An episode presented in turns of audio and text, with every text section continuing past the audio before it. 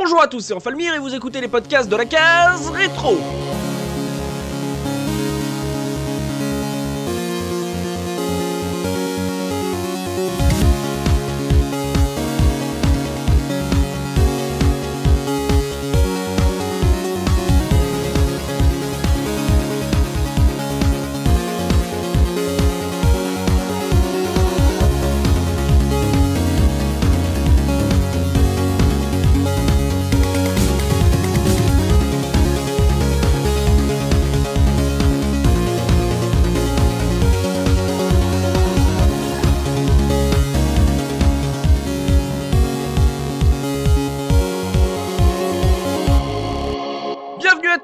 Ce nouveau hors-série des podcasts de la case rétro, votre rendez-vous 100% rétro gaming. J'en profite pour vous souhaiter au nom de toute l'équipe une excellente année 2017. En plus, il paraît que bon bah commencer l'année avec un hors-série de la case rétro apporte chance et prospérité. hein. On va pas se, on va pas s'en plaindre, on va pas se priver. Et pour animer cette émission, ce premier podcast de 2017, je suis évidemment accompagné des chroniqueurs de la case rétro.fr avec le papa Looping. Comment ça va Looping? Ça va très bien, bonjour à tous. Et également Soubikoun, comment ça va Soubi Salut tout le monde, ça va nickel. Notre ordinosaure Tosmo, comment ça va Tosmo? Salut, ça va et bonne année à tous. Et euh, la star de la case rétro, euh, le youtuber de la case, Punky, comment ça va Punky? Ça va, ça va. Et aujourd'hui, nous avons un invité, euh, nous avions eu le plaisir de le recevoir dans un bonus stage estival pour parler des consoles open source. Il nous fait l'amitié de revenir discuter avec nous sur la case rétro. Cohen d'Open Console est avec nous. Bonjour Cohen. Bonjour. Comment vas-tu? Eh bien, écoute, ça va bien. Parce que ça commence à faire hein, notre bonus stage, hein, ça commence à faire quelques temps. Eh bien, écoute, oui, c'est avec grand plaisir que je reviens et l'occasion aussi de souhaiter une bonne année à tout le monde. Voilà, et puis bon, bah, pour les auditeurs qui ne le sachent pas, je le rappelle, tu es rédacteur administrateur sur openconsole.com. C'est un site qui est consacré aux consoles portables open source sur lesquelles on peut faire entre autres choses, de l'émulation, point, qui va peut-être nous servir dans ce podcast. Donc merci à toi d'avoir accepté notre invitation. Ça nous fait vraiment plaisir de te réavoir dans le podcast. Ça nous fait euh, euh, plaisir d'avoir un expert pour parler euh, d'un sujet un peu pointu, un peu hardware. Eh bien, merci, merci. Je vais faire euh, au mieux de, de mes connaissances. Donc dans ce numéro hors série, on va donc parler une nouvelle fois d'émulation, puisque le premier podcast que nous avions consacré à ce sujet date de 2012. Souvenez-vous, c'était le dernier podcast de notre toute première saison. Euh, depuis ce podcast, la scène de l'émulation a évidemment mûri, entre l'évolution des pratiques que nous avions traitées à l'époque, plus les euh, nouveautés qui n'existaient pas en 2012, comme euh, les nouvelles consoles à émuler, ou le mini euh, ordi Raspberry Pi qui, sont, qui est sur le marché. Il y a beaucoup à dire.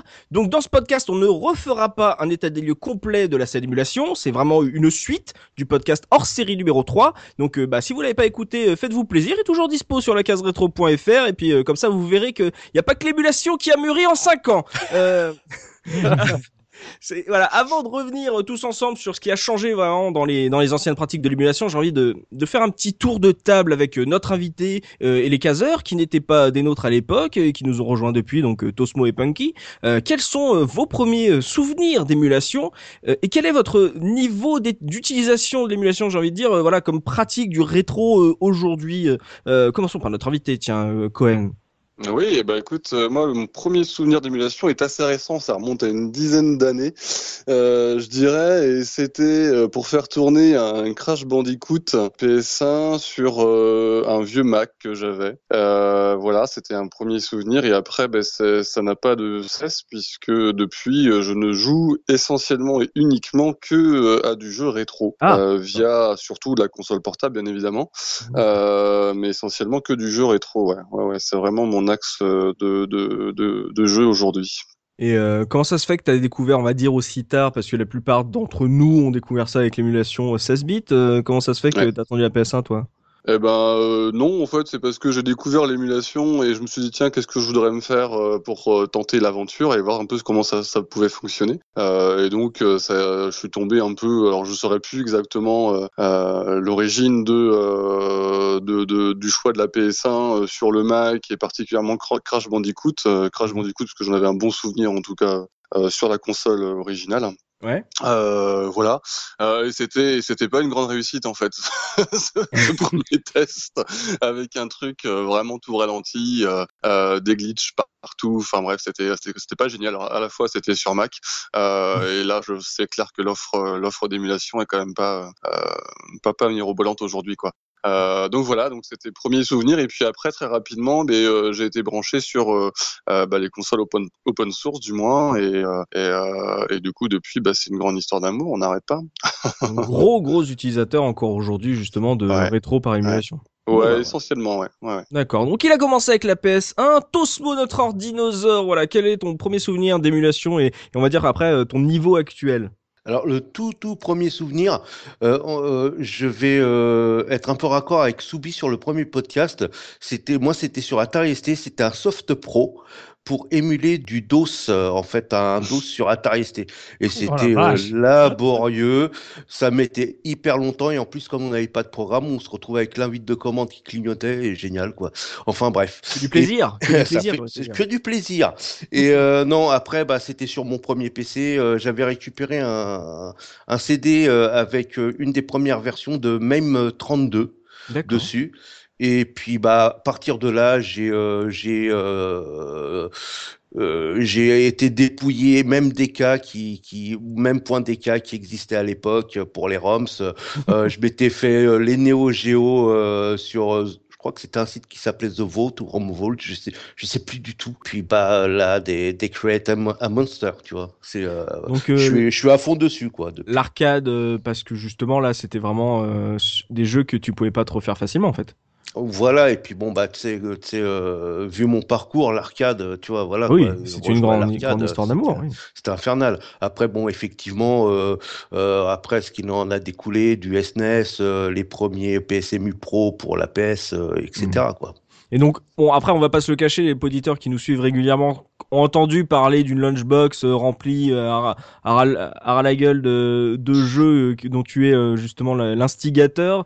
Ça veut dire que, est-ce que, voilà, dans ton utilisation, on va dire, quotidienne, actuelle du, du rétro par l'émulation, tu, es, tu te dis gros consommateur ou c'était vraiment pour nous faire plaisir que tu as fait la lunchbox? Non, non, non, je suis très, très, très gros consommateur. J'ai, euh, j'ai euh, à dessein de me faire vraiment un truc nickel chrome avec vraiment tous les jeux qu'il me faut, euh, comme il faut, et voilà, quoi. D'accord, donc euh, énorme consommation, mais ça veut dire quoi? Tu, tu bidouilles aussi? T'aimes bien euh, aller un peu plus loin que, on va dire, l'utilisation lambda du mec qui lance sa RAM Ouais, tout à fait. Disons que le jour où il m'enlève l'invite de commande de MS-DOS, je brûle le PC. D'accord. Donc un bidouilleur, d'accord. Mais c'est bien, c'est bien. Tu vas pouvoir nous, nous en parler un peu plus. Euh, Punky, toi, euh, à quel âge euh, Voilà, rappelle-toi, ton premier souvenir d'émulation, c'était quoi? Alors mon premier souvenir d'émulation, il, il me rappelle beaucoup de souvenirs de jeunesse. Il est intimement lié à deux choses. Euh, déjà un, ma découverte du jeu PC, et deux, euh, la rencontre avec mon beau-père, puisque à un moment a refait sa vie, et donc euh, j'ai dû euh, faire une rencontre comme ça. J'étais assez jeune, c'était pas facile, mais par chance il était informaticien. Et euh, la première fois que j'ai été chez lui, il m'a mis devant son PC avec un jeu, Need for Speed 3. Euh, donc euh, déjà la 3D, les graphismes, j'étais fou. voilà, il m'a il m'avait séduit euh, dès le premier jour. et, euh, et un peu plus tard dans l'après-midi, je m'ennuyais un petit peu parce que bon, euh, Need for Speed 3, euh, c'est c'est pas que c'est c'est pas non plus le meilleur jeu de tous les temps. Oui. Je lui ai demandé s'il avait d'autres jeux et il m'a demandé qu'est-ce que je voulais. Je lui ai dit est-ce que t'as de la Mega Drive? Et il me sort un CD avec écrit Super Nintendo. Et alors bon, déjà, je renie un peu le CD parce que c'était quand même la Super NES, faut pas déconner. et puis je le regarde et je fais mais qu'est-ce que c'est que ce CD Super Nintendo? Alors je le, il me met dans le truc, il me montre et en fait, il avait euh, un truc genre peut-être 1000 ROM Super Nintendo sur CD avec l'émulateur qu'elle est avec, ça se faisait beaucoup à l'époque. Et voilà, et il me met ça et j'ai passé l'après-midi à à tester quasi tous les jeux du dossier de ROM, à tester, euh, à découvrir les save states, euh, tout ce que l'émulation peut apporter, et, euh, et tout ça sur un PC. Donc je jouais au clavier. En plus, il n'y avait pas de manette. je jouais au clavier, et euh, c'était euh, ouais, c'était un, super bon souvenir. Et depuis, je me suis toujours intéressé à l'émulation, mais vu que je me suis désintéressé du jeu PC, euh, je m'intéresse beaucoup plus à ce qui se fait sur sur les consoles portables ou, ou sur console. Mais on en parlera après. Mais j'aime bien bidouiller tout ça aussi. D'accord. Et euh, ouais, donc euh, quand t'as découvert la SNES comme ça, on était à peu près en quelle année là C'était. euh, à l'époque, je me souviens, j'avais à peine mes premières consoles 3D, c'est-à-dire la N64 et la depuis la Dreamcast. euh, euh, et je crois que j'avais pas encore la Dreamcast. Je pense que Mm. j'avais vraiment que la N64. Donc c'était euh, 88. relativement ouf en fait pour moi d'avoir tous ces jeux gratuitement, alors que euh, c'était pas des vieux jeux quoi. Mm. C'était des jeux qui avaient, euh, qui, auxquels je voulais jouer il y a à peine trois ans. Et c'était waouh, c'était c'était hallucinant. Ouais, tu me fais, tu me rappelles euh, justement ma découverte de FF6 euh, sur l'ordi d'un pote où je fais oh, mais c'est quoi? C'est FF6 mais il est en français? Et comment c'est ça. possible? Et là d'un seul coup tu, tu découvres un monde que tu ignorais totalement et tu vois ton ton PC d'un autre œil euh, du coup. Ouais, et, et juste pour la petite anecdote, j'ai Oui. aussi dealé des ROM dans ma jeunesse. Oh non Oh là là. Mais alors, c'est pas possible, ces gens-là. non, non, non, j'ai pas revendu aux copains. J'ai dealé des ROM gratuitement sur internet puisque j'avais un site de fans de Sonic qui s'appelait Sonic the Site sur lesquels Oh étaient disponibles toutes les ROM de tous les Sonic de la Mega Drive euh, que j'avais sans doute piqué ailleurs. Sonic the Site Sonic the Site, ouais, euh, The Z E. On va aller voir oh là là. historique euh, eh, archive. C'était les années 2000, hein, faut pas déconner. Oh la vache Sonic the Site il existe toujours ou pas? Euh, J'en ai aucune trace. C'était un site fait sous Multimania ou Lycos. Enfin, Oh c'était. là euh, là là là. ouais, ouais, Oh c'est- oh, vieux d'un violence. coup là Oh Oh le gros le- fanboy Avec le point .fr, point .st qui va bien, non? Exactement. C'était exactement ça, le petit .fr.st, comme PlayStation.fr.st. euh. Oh là là, oh il dealait des roms. Oh là là, le dealer de roms, c'est sale, c'est très sale. Donc euh, ouais, bah on a à peu près. eu- En fait, j'ai- eu la même vie que que Punky. À chaque fois qu'on rappelle Bah, le on, truc. a- on est de la même année, donc on, ça, a, on, a, ça eu les mêmes me- choses. on a découvert South Park euh, au même moment, ça. on a, on a eu tous ces, tous ces trucs-là. euh, ouais, Voilà. ouais. Internet qui te dit qu'en fait euh, ton enfance n'était absolument pas extraordinaire. Tout le monde a eu la même. Donc on a pas mal de gros consommateurs. On voit que bah vu que Punky euh, est pas vraiment sur le PC, il a plutôt tendance à regarder ce qu'il fait en émulation euh, sur les consoles portables. Et on voit qu'avec Cohen et Tosmo, on a des gros bidoueurs, des gros ordinosaures. Donc euh, ça va pas être pas mal. Il y aura, il y aura du sujet là-dessus. Donc on va commencer à parler sur ce podcast sur ce qui a changé euh, dans les anciennes pratiques. voilà par rapport au, au premier podcast qu'on a consacré à ce sujet. Donc du coup, on va parler vraiment euh, features, les features qui n'existaient pas, par exemple les traductions françaises qui évoluent ou pas, les services de multijoueurs en ligne ou par exemple les achievements. Euh, voilà, on était, euh, on a eu toute une génération de consoles qui nous ont donné des trophées et des succès. Et ben forcément, le rétro a, a surfé sur la vague. Donc on va essayer de voir tous ensemble où est-ce qu'on en est aujourd'hui euh, sur la- les nouveautés, les nouvelles features. On va commencer, bah tiens, par le rétro achievement là, le, les succès, les trophées. Euh, Soubi, euh, c'est un truc qui n'existait pas et qui, pour toi, est-ce que c'est vraiment, on va dire, une petite carotte qui permet de relancer l'intérêt de l'émulation? Ah, c'est même pas une petite carotte, c'est juste un truc de, de- Enfin, bon, alors pour entrer dans les détails, donc il y a un Oui. site qui s'est ouvert, euh, je sais même plus quand, mais en tout cas entre les deux podcasts, euh, qui s'appelle retroachievement euh, avec un s.org. Je vous invite tous à aller voir. Mhm. Euh, moi, c'est via Atonium que j'ai découvert ce site. Et en fait, bah, comme, comme tu viens de le dire, bah, la génération Xbox 360 PS3 a intégré les succès, achievement, trophées, tout ce que tu veux. Et ils ont décidé bah, de reprendre euh, en fait euh, les émulateurs connus euh, bah, des consoles. Alors majoritairement justement pour le moment c'est 16 bits, c'est Mega Drive, euh, Super Nintendo, Mhm. et en les bidouillant les émulateurs, d'intégrer finalement bah, les achievements dans les jeux rétro. Donc en fait c'est la communauté qui les rédige.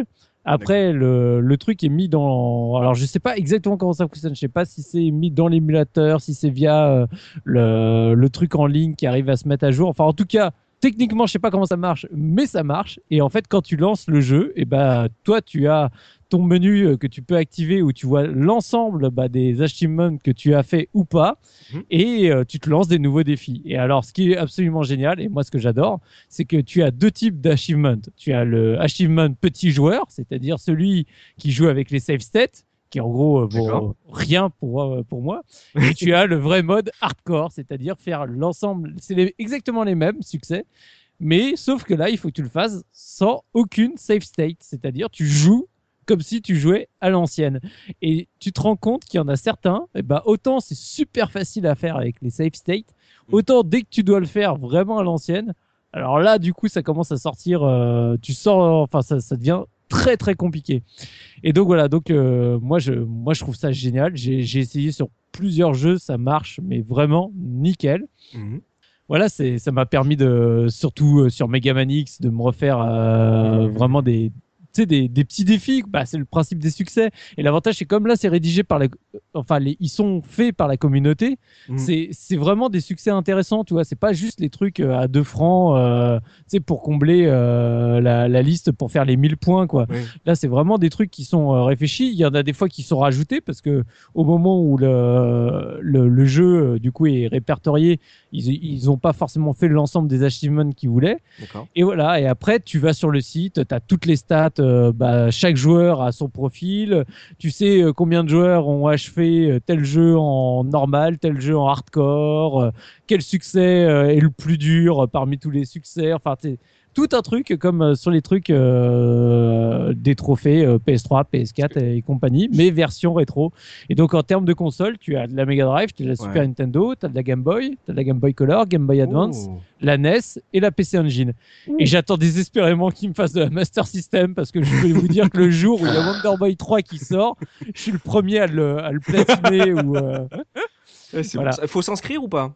Il Oui, faut créer un compte, euh, un peu comme à la Home tu- Station, quoi. voilà, tu crées un compte sur le sur le site, tu télécharges après l'émulateur qui est en fait à chaque fois une et c'est juste une modification d'un émulateur très connu donc euh, le, en général, pour ceux qui pratiquent l'émulation, t'es pas perdu parce que c'est exactement la même chose à quelques détails près. Et une fois que du coup, le... en fait, pour que les achievements ça fonctionne, il faut que tu sois euh, connecté. Donc il faut que tu aies créé ton compte et l'émulateur, euh, tu mets euh, connecté à ton compte sur le site. Exactement. Parce que si je dis pas de bêtises, tu utilises une, une ROM classique en fait, et c'est pour ça qu'il faut être Oui. connecté, c'est que faut être faut être en ligne par contre, parce que justement ça doit ça doit vérifier euh, en même temps où t'en es au jeu, ce qui déclenche le succès en fait. Par exemple, tu passes un niveau, ça te déclenche un succès, mais c'est parce que tu es en ligne finalement. Oui, Donc, euh. Mais c'est vrai que moi, moi je trouve ça génial parce que euh, sur le site, tu as le, t'as le classement des joueurs avec les points euh, par joueur. Tu as les vignettes de succès comme sur Steam. quoi. Ils, ont, ils ont fait une petite capture avec une petite vignette qui correspond à tel succès. Mhm. Euh, Et voir le pop pendant que tu joues, c'est c'est génial. génial, ah ouais, mais c'est fou. quoi. Ouais. Ah, je l'ai eu. Et c'est bien pensé, c'est traduit en français et tout?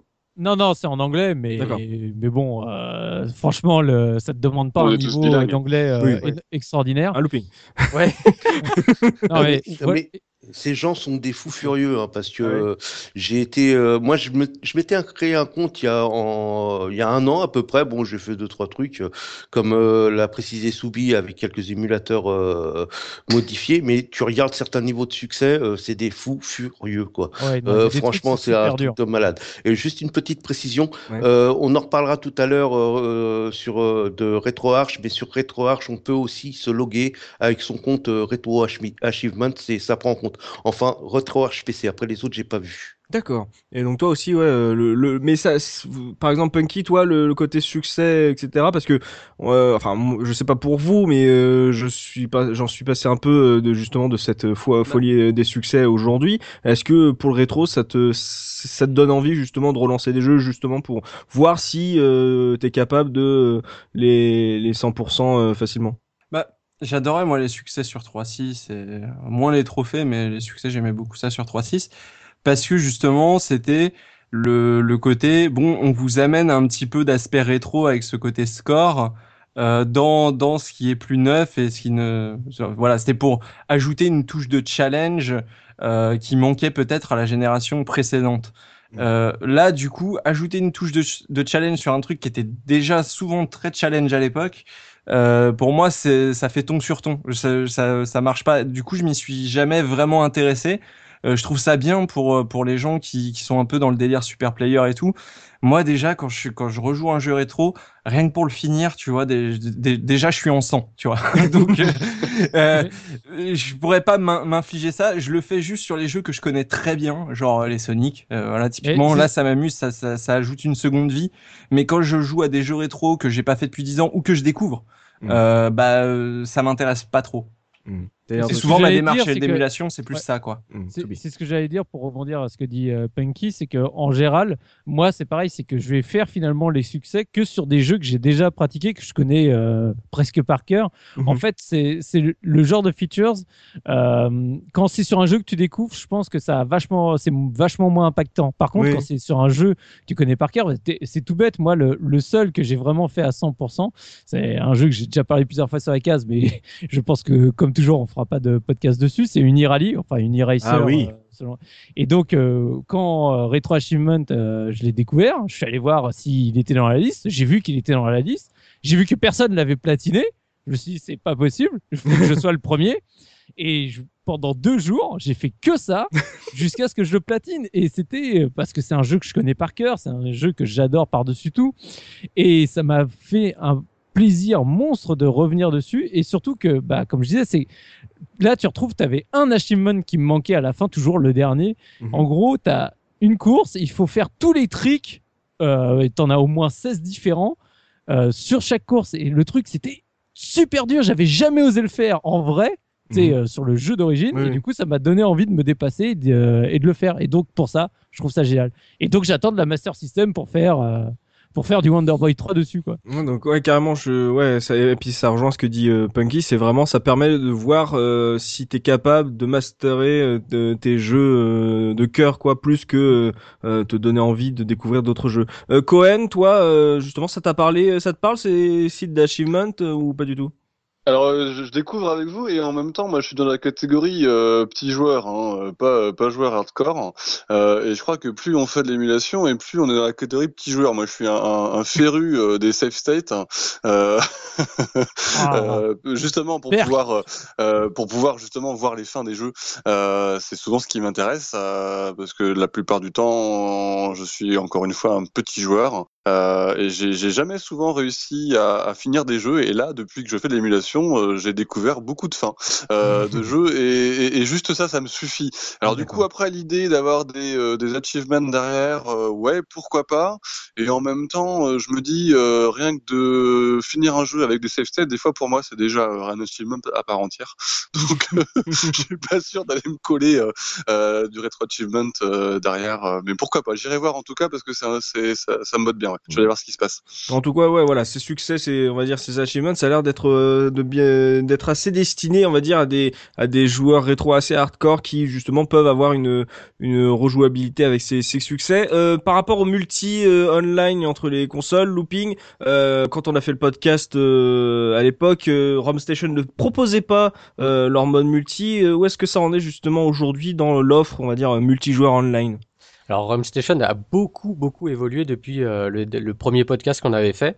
Euh, effectivement, alors pour rappel, nous quand on faisait euh, entre nous du, du multi rétro online, euh, bah, la plupart du temps on utilisait des émulateurs qui intégraient un logiciel qui s'appelle. Kaira. Ah, et Kaira. Ah, Netplay, Kaira. Kaira Delplay. Oh, Voilà. oh là là, le souvenir. Voilà. Oh. Donc les, les premiers, euh, les premières vidéos qu'on faisait sur la case, euh, bah, à l'époque quand on faisait des multis, euh, eh ben on utilisait ça. Donc c'est un système qui est un peu quand même obscur et pas évident à utiliser.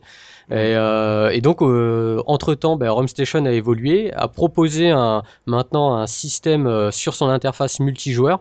Donc ils ont plus de, de 3000 titres. Bah, multijoueur coop quoi euh, donc t'as euh, euh, euh, t'as de l'arcade t'as de la GameCube t'as de la Mega Drive de la NES de la SNES euh, PS1 PSP PC enfin il y a vraiment beaucoup beaucoup Mm. de choses et du coup là c'est hyper simplifié. Il y a, il y a une sorte de, de fenêtre d'accueil avec une fenêtre de chat.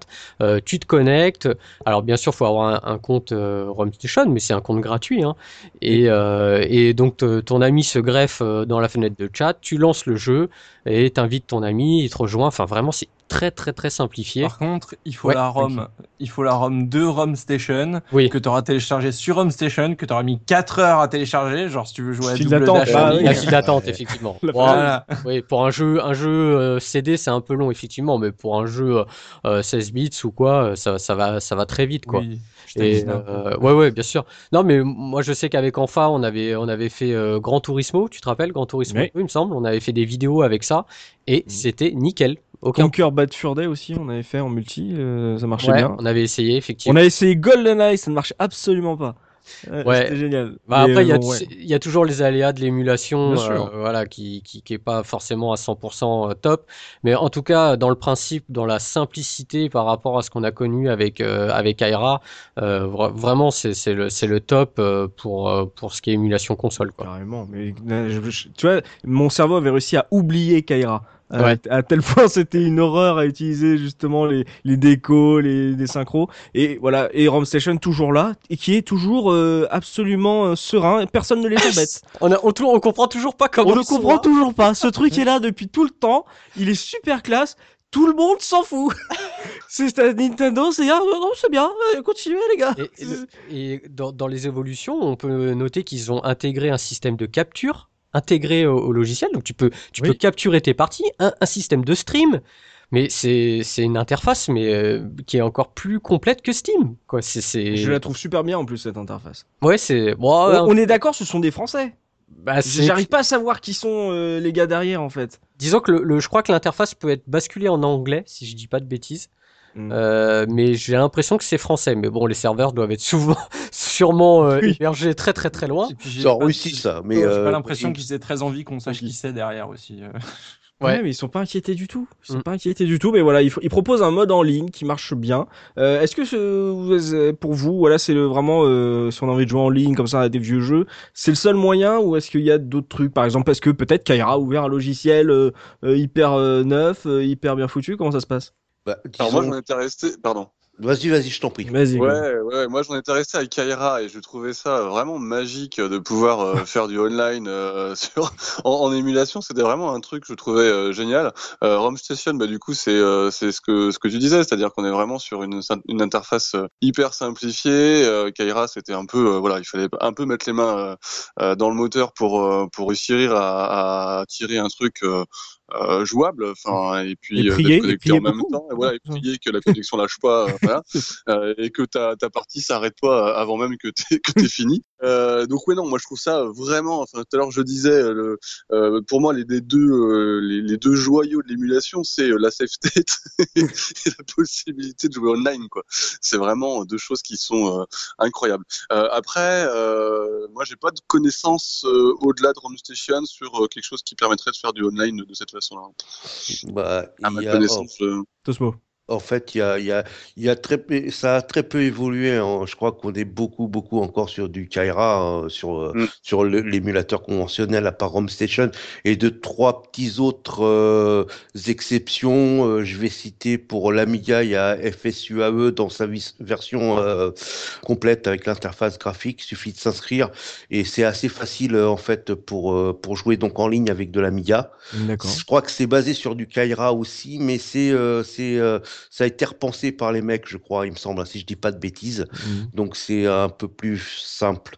Et après, Alors question bête, euh, tu joues à quoi en ligne sur, euh, sur Amiga euh? Euh, pour l'instant, je joue pas à grand chose. Je, je suis, je suis tout seul, j'ai pas d'amis. Genre ah, tiens, et on se fait un Amiga en ligne? Non merci. Euh, si. Vas-y, on se fait un kick-off. Non, il y a personne qui veut jouer avec moi. Bon, bah d'accord. Ouais. Euh, Donc il n'y a pas énormément euh, d'offres? d'offres. Il y a aussi il y a, un- il y a un truc très très bien pour les jeux d'arcade par contre. Euh, Ah, vas-y. il y a Fight Kid D'accord. qui était en- anciennement GGPO. Ah oui, d'accord. Et euh, là c'est super simple. En fait. Bon, super simple, on va dire. Euh, Pour toi c'est super simple, mais pour un Google non, comme non, moi, non, par non, non, Non, mais il y a une interface graphique, donc c'est. L'interface graphique est super simple. Mm. Ce qu'il y a, c'est que sur certaines box, il, il y a, on doit peut-être ouvrir certains ports. C'est ça le problème. Mais une fois qu'on est sur le logiciel, tu arrives sur une, euh, une fenêtre de, de chat avec les jeux d'un côté, euh, les personnes de l'autre. Si tu veux euh, jouer avec quelqu'un, tu as juste à double-cliquer sur son nom, ça lui en- envoie une notification, il accepte, il accepte pas, le jeu se lance. Mais ça marche bien euh, Et ça marche super bien. Euh, au départ, c'était surtout des jeux de baston. Ouais. Euh, Parce que là, le, la connexion est super importante en plus sur un jeu de baston. Euh, ouais, bah disons que c'est ça un peu le problème. Alors quand tu trouves des Français, c'est génial. Euh, moi, j'ai un peu pratiqué la communauté euh, Mark of the Wolves sur sur GGPO à l'époque. Euh, bon, je me suis fait euh, bien rétam hein, par euh, par des mecs Mhm. comme Noix de Pudge et compagnie, quoi. Tu vois, ils sont très très forts. D'ailleurs, big up à eux. C'est une super commu- com- communauté. Et sinon, bah effectivement, tu peux jouer avec des des, des Brésiliens et des Mexicains, des Coréens, etc. Après, tu as des petits problèmes de, de, de, de connexion certaines fois, quoi. Mais ça marche pas mal quand même. Si, hein. si je dis pas de bêtises, hein, je crois avec des pincettes, je crois que la communauté Windjammer euh, utilise, euh, utilise ce système. hein. Il me Euh, semble, ouais. Il ouais, me ouais. semble bien, ouais. je, je- Non, non, c'est un très très bon système. Hein. C'est, c'est, Mm. Ça marche super bien, c'est très très simple. Il y a... C'est vraiment très bien. Moi, tu vois, je voudrais Oui. juste ra- rajouter un petit point là sur tout ce qu'on est en train de dire. Euh, dans le, dans le, le premier numéro qu'on avait fait il y a quelques années, on, on avait mentionné la possibilité qui est peut-être une offre légale, tu vois, pour pouvoir jouer euh, aux jeux rétro euh, en ligne. Et euh, voilà, le constat aujourd'hui, et on le dit encore, ça, ça reste quand même euh, du, pi, enfin, du piratage. Voilà, une offre non légale, quoi. Euh, Oui, bien sûr, ça fait, euh, ça fait, ça fait déjà quatre ans, c'est ça à peu près, hein, le, le podcast. On l'attend cinq. toujours. Et cinq ans, et voilà. et- 2012, mon gars. voilà, on est en, on est en, on est en 2017 et on n'a Ah, toujours pas d'offre légale aujourd'hui qui nous permettent de faire du rétro euh, en multi. Surtout qu'avec l'offre euh, actuelle, euh, type euh, Spotify, type Netflix, les gens commencent à être habitués à lâcher des abonnements pour des services comme ça. Exactement. Il serait temps d'avoir un Netflix du, du rétro, quoi. Enfin, un vrai truc. T- Totalement, parce que euh, l'émulation, quand on l'a fait en 2012, euh, elle commençait à, bien tenir. L'offre était euh, intéressante. En plus, on parlera des fontaines, mais ça commençait vraiment à, venir. Là, euh, tu as des trophées, des succès, des achievements. Le multi est en place. On voit que Chrome Station est plus connecté que jamais. Il propose énormément d'offres. Voilà, pour l'arcade, tu as tout ce qu'il veut. Tu as tout ce que tu veux. Donc, on va dire que l'offre non légale, elle n'a pas attendu justement les éditeurs et les constructeurs pour faire quelque chose et on voit que bah il y a des gens pour y jouer et que c'est vraiment intéressant et qu'il y a de quoi faire. Mais par contre, justement, qu'est-ce qui manque? Voilà, du coup pour vous, qu'est-ce qui manque encore aujourd'hui à cette offre euh, d'émulation? Euh, Voilà, qu'est-ce qui n'est pas encore fait ou qu'est-ce qui n'est pas, on va dire, à la hauteur de vos attentes, Punky? Euh, qu'est-ce qui manquerait pour toi? Alors déjà, il manque un truc, mais ça va, ça va arriver là. Il faut juste laisser le, temps passer. Mais moi, c'est tout ce qui est émulation sur Vita, en fait, qui pour l'instant est balbutiant. Mhm. Euh, Ça mais... arrive, ça arrive, ça arrive. Mais ça arrive, Ça arrive, voilà. je, je vois que ça commence à arriver et je sens que ça va être une très belle machine pour faire ça. Je, je, enfin, je sais pas pourquoi, je sens que la Vita va une- avoir une très belle seconde vie. Ça va être vraiment- C'était le cas de la PSP, on en avait parti- parlé dans le premier Ah, voilà. épisode. Mais la Vita encore plus avec Ouais. tous ces contrôles de style, Et puis son euh, du écran tactile, magnifique, l'écran son magnifique, écran OLED, euh, de, de- c'est du, Mm. de toute beauté. La Enfin, croix, la meilleure croix de jamais faite par Sony. Exactement, ça va être euh, pour moi c'est j'attends ça. C'est pour moi c'est ce qui me manque et euh, après euh, je vois que euh, RetroArch arrive sur Wii et Wii U et euh, on en parlera peut-être un peu après mais voilà, j'aimerais que ça se développe un peu plus rapidement mais euh, sinon en termes global euh, non, les accessoires ça y est, on commence à émuler tout et n'importe quoi, enfin euh, avec les il y a, il y a des trucs qui sont arrivés par la force des choses. Tu prends par exemple euh, l'adaptateur de de, de manette euh, GameCube pour la Wii U, euh, qui est un adaptateur USB. Bon bah ce truc-là qui est fait par Nintendo fait que maintenant bah tu peux jouer à Donkey Konga sur un émulateur euh, Wii, enfin ou Mm. GameCube, Mm. en branchant des vrais Konga. Enfin je trouve ça mortel quoi. C'est on, on arrive à des choses comme ça parce que euh, pour des besoins de rétrocompatibilité, pour des ressorties, pour des machins, on en sait plus sur les jeux, on en sait plus sur le hardware, on en sait plus que jamais. Mm. Euh, maintenant, il faut il faut faire quelque chose avec tout ça quoi. Qu'est-ce qui manque pour vous, Soubi? Est-ce que tu vois un truc qui manque euh, encore à l'offre? Bah, Il y avait un truc qui me manquait, mais il est arrivé il n'y a pas si longtemps que ça et on en parlera après, donc euh, je Ah. préfère pas. Voilà, ne, ne, ne vends pas. Euh, looping. Ouais, moi j'ai bah, j'ai un problème toujours avec une console, c'est la Saturn que je trouve qui est que ça soit sur PC, sur Android, euh, voilà, l'émulation Saturn. Et je, Mm. franchement, je sais même pas si un jour elle sera vraiment euh, 100% perfecte parce que Hyper Free Spin, ils étaient en train de préparer une box. Ils avaient dit que ça serait vraiment euh, de qualité. Vous l'avez essayé? co- concernant la Saturn, Ouais. Bah, je sais pas, je pense que c'est surtout euh, sur des shmups, des choses comme ça. Euh, je peux pas Mm. te dire vraiment s'ils ont réussi à avoir un truc top. Il y a des jeux qui tournent presque à 100%, mais il y a toujours des problèmes. Moi, j'utilise, euh, j'ai essayé pas mal de jeux en émulation Saturn, et ouais, voilà. Les... Pourtant, les... ils bossent toujours sur les sur les émulateurs. Hein, c'est toujours en cours. Il y a toujours des, des gens qui, qui travaillent à ça. Mais voilà, on est on n'est pas encore euh, à une émulation 100% com- comme on peut avoir presque sur la PlayStation, qui est maintenant qui fait tourner quasiment euh, Oui. tout le, oui, tous les jeux sans problème. Euh, C'est- voilà. C'est vrai que quand t'as pas une émulation 100%, ça reste quand même frustrant. Tu sais, détails tout bêtes. Moi, sur PS2, en Mm. émulation PS2, j'aimerais trop me refaire euh, Primal, enfin Primal, Mhm. et, euh, et il tourne pas en émulateur. c'est, il tourne à, à 16 FPS, quoi. Oui. c'est Ah oui. C'est- une apocalypse. Mhm. Alors qu'il y a plein d'autres jeux euh, qui, qui tournent sans aucun problème sur euh, émulateur PS2, mais celui-là il tourne pas. Et donc ça c'est frustrant quand t'as un ou deux jeux qui sont les seuls, tu sais, qui tu sais pas pourquoi ils, ils veulent pas Mm. se lancer, mais c'est ceux-là que t'as envie de faire quoi. Et tu, C'est pour et- ça que je les ai trouvés en. Celui-là, je l'ai- je l'ai trouvé en... en brocante parce que je- j'arrivais pas à l'émuler. Ouais. Bah, tu, vois, euh, moi si je peux rajouter un, un autre, une, cho- une autre chose qui manque, c'est qu'on a quand même une émulation PS2 et GameCube qui a beaucoup progressé ces dernières années. Et à côté de ça, la, la Xbox One, euh, il y a aucun jeu commerciaux qui, qui tourne. Euh, il y a, bah non, il n'y a pas d'émulation. euh, Il y, a, il y a des émulateurs, mais qui sont vraiment, euh, euh, vraiment. C'est- Oui, c'est 3 C'est FPS. préliminaire. Ouais. préliminaire. préliminaire, mais attends, aujourd'hui, tu vois l'émulation GameCube, le, le niveau qu'on a atteint avec Ah ouais. Et euh, c'est complètement fou. Et la Xbox One est complètement laissée de côté, alors que c'est une machine. On, voilà, on l'a déjà dit 40 000 fois, mais c'est une machine qui est hyper euh, active au niveau de l'émulation en elle-même, Oui, oui. à faire tourner, à faire tourner des, des consoles. Et elle n'est pas émulée, quoi. Aujourd'hui, il y a rien qui fait tourner des jeux Xbox. Est-ce que c'est pas par rapport justement, euh, avant de passer à un autre sujet, sur le fait que bah ça, ça dépend aussi, on va dire, de l'affect de la communauté par rapport à cette machine et que la Xbox One étant la première console de Microsoft, peut-être que les fans de la Xbox, enfin il y en a pas assez pour justement travailler sur l'émulation euh, de la Xbox. Alors que voilà, pourquoi Dolphin est aussi puissant? Peut-être parce qu'il y a énormément de d'énormes fans de Nintendo euh, qui, qui sont euh, justement derrière les émulateurs. Peut-être, C'est bien possible. Ouais. C'est- C'est bien possible parce que ce qui, ce qui est bizarre quand même, c'est que la Xbox One, euh, enfin toutes les Xbox sont architectu- architecturées un petit peu comme un PC, Bah donc ça devrait être assez facile à, enfin facile, Euh, Moins compliqué. moins ouais, compli- pas trop moins- compliqué. voilà, la communauté PC, elle voilà. est là aussi. hein. voilà, moins compliqué qu'à émuler. Donc euh, c'est vrai que c'est un truc un peu bizarre, quoi. Mais surtout que dans la Xbox 360, c'était un émulateur qui faisait tourner les, les jeux euh, rétro-compatibles Xbox One. Donc, je, Donc je c'est un émulateur qui marche Bah, bien. euh, c'est ça, c'est que je comprends pas qu'un jeu qu'ils aient pas pu extraire ces, ces données et Mm. en compiler un sur PC, tu vois. Et, mais oui. je- bon, il doit y avoir sûrement des raisons, sinon ça, ça, serait- ça marcherait. Mais que ça sorte.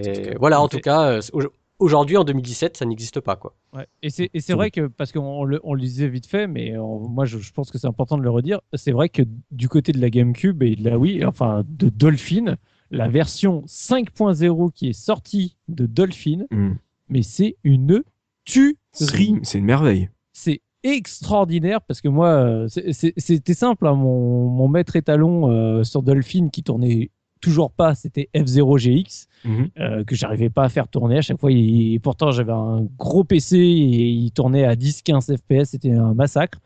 À partir de la mise à jour, mais il est à 60 FPS tout à fond et il est magnifique. C'est un truc de fou. Le jeu, il, il est super vieux maintenant. On n'a pas eu de nouvel épisode et c'est pas grave. C'est comme si j'avais eu le nouvel épisode Oui, tellement voilà.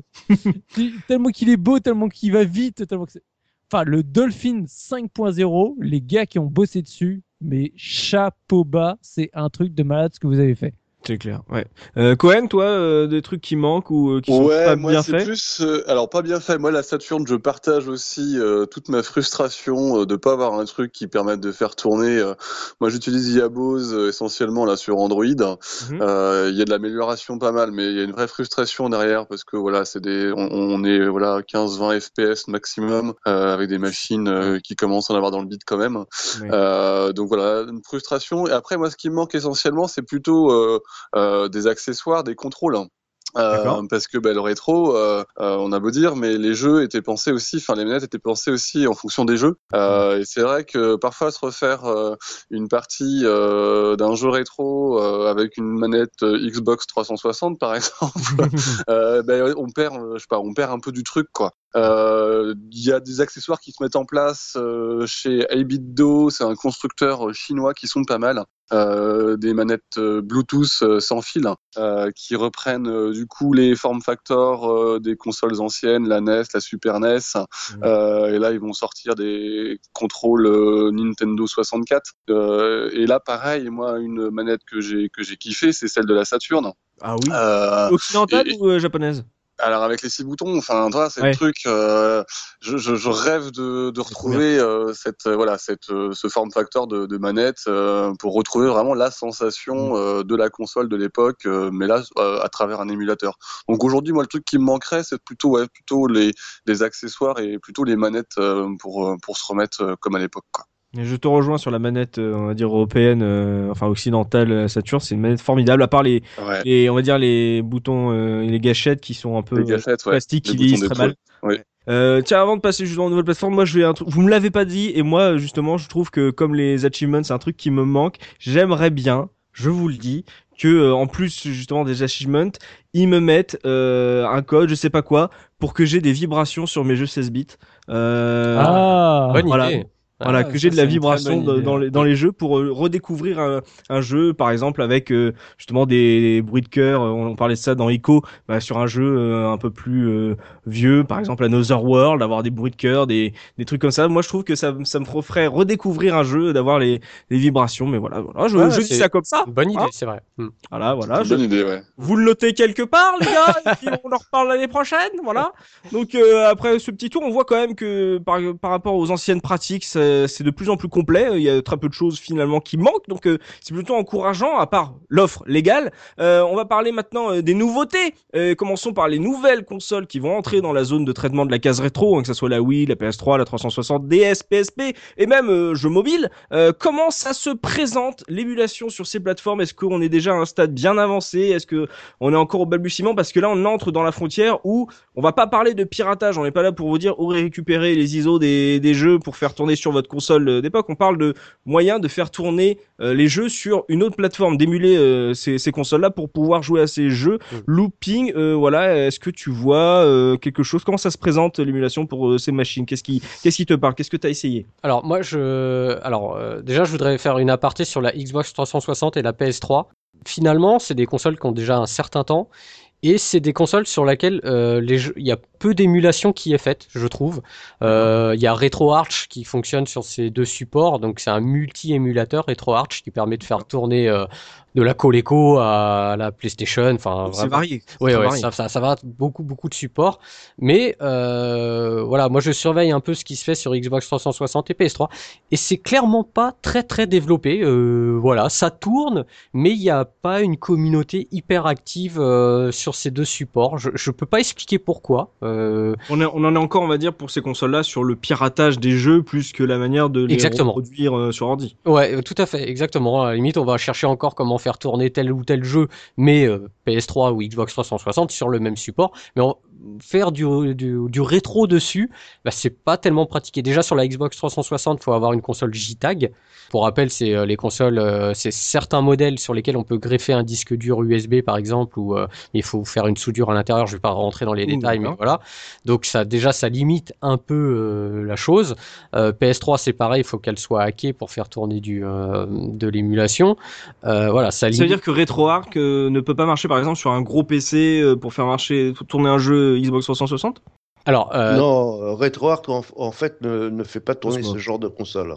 Ouais. Euh, euh, c'est, il s'arrête, euh, il s'arrête à la, à la Dreamcast, il me semble, RetroArch pour l'instant. ouais. D'accord. Mais il n'y a pas de moyen, par exemple, un logiciel qui fait tourner un jeu 360 ou PS3 Ah non, aujourd'hui, Il y y y a un, é- il y a un émulateur qui est en cours de dev pour la 360, mais c'est pareil, c'est du préliminaire. Et euh, t'as le nom ou euh, tu sais pas? Euh, je sais plus de tête, euh, j'ai vu passer ça sur euh, Emu France. D'ailleurs, coucou à eux, ils font un super taf. Mhm. Euh, euh, mais non, je, j'ai essayé, c'est ça, ça rame quoi. C'est euh, pour l'instant, c'est. euh, Et je suis même pas sûr qu'un jour il y en aura euh, des pareil que pour la Xbox 1. Euh, je suis pas sûr qu'un jour on aura des émulateurs Xbox 360 et PS3, surtout en connaissant la- l'architecture de la PS3. Euh, qui est très très euh, complexe.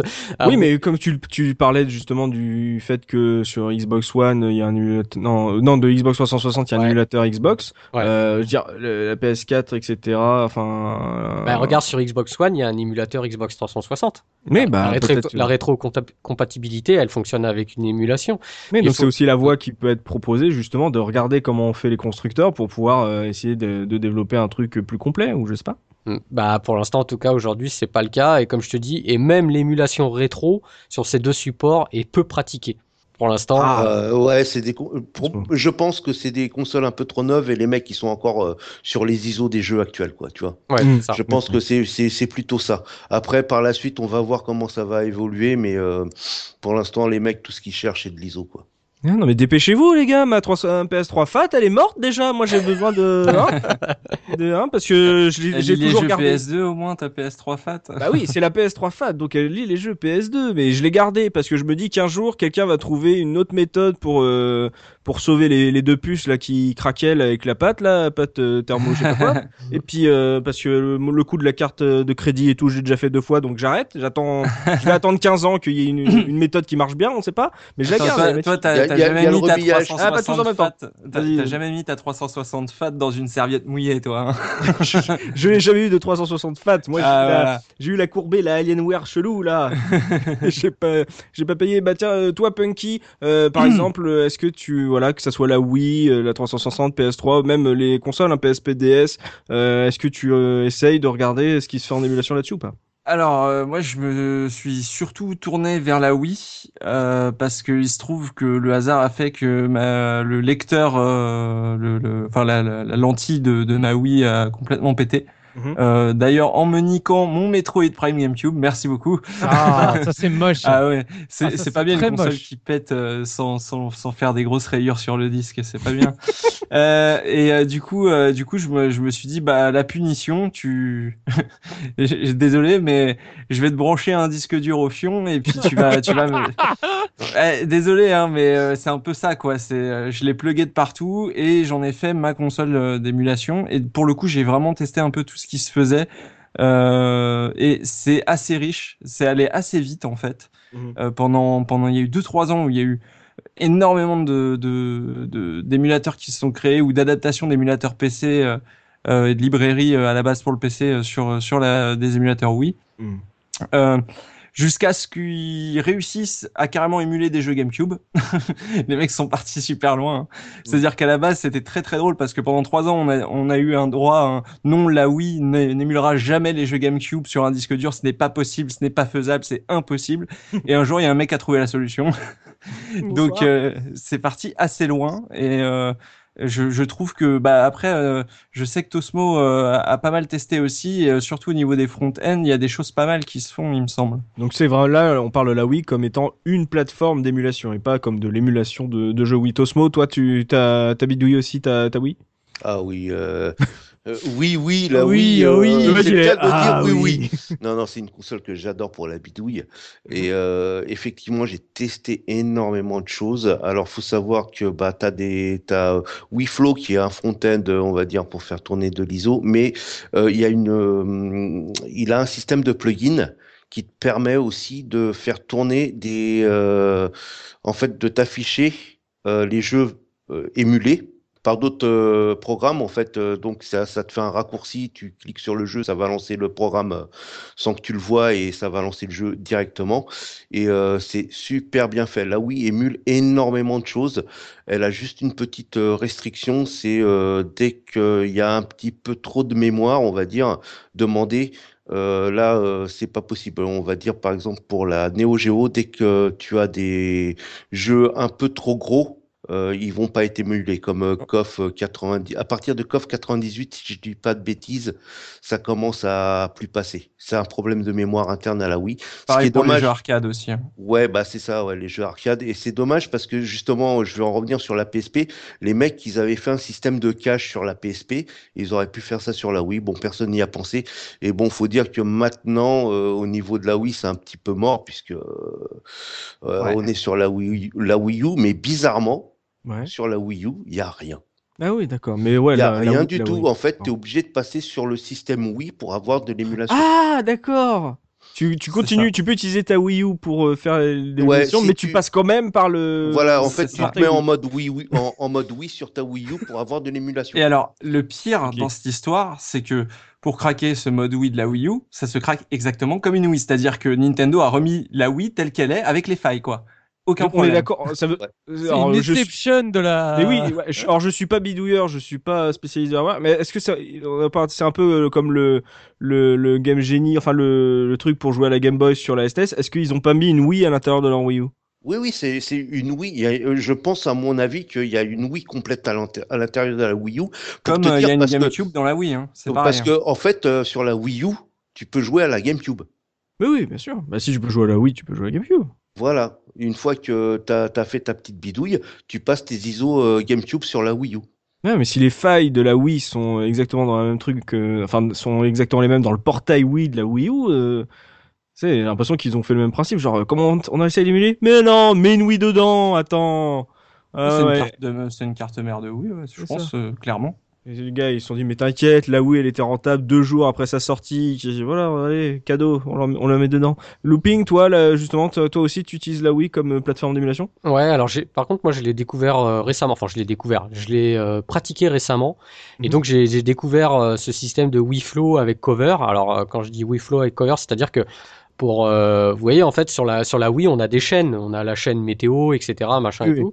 Et ben là, tu crées ta chaîne, par exemple SNES. Tu vas rentrer dedans et tu vas avoir un- une disposition toutes les boîtes des jeux. Et, euh, et les boîtes, tu peux les regarder recto verso. Et euh, donc euh, ça zoome en 3D, hein, t'as les boîtes en 3D quoi. Tu peux, tu peux, tu peux regarder, tu peux zoomer, tu peux regarder ce qui a marqué derrière quoi. Et euh, Comment elle est belle ma tranche mais, euh, mais ce qui est, c'est, moi je sais que j'avais fait un screen que j'avais posté sur Twitter. et Il y a beaucoup de gens qui m'avaient demandé euh, c'est quoi cette interface? Parce que ça fait ultra classe quoi. C'est euh, vraiment euh, c'est le c'est le top et puis bah, après tu lances et puis c'est con.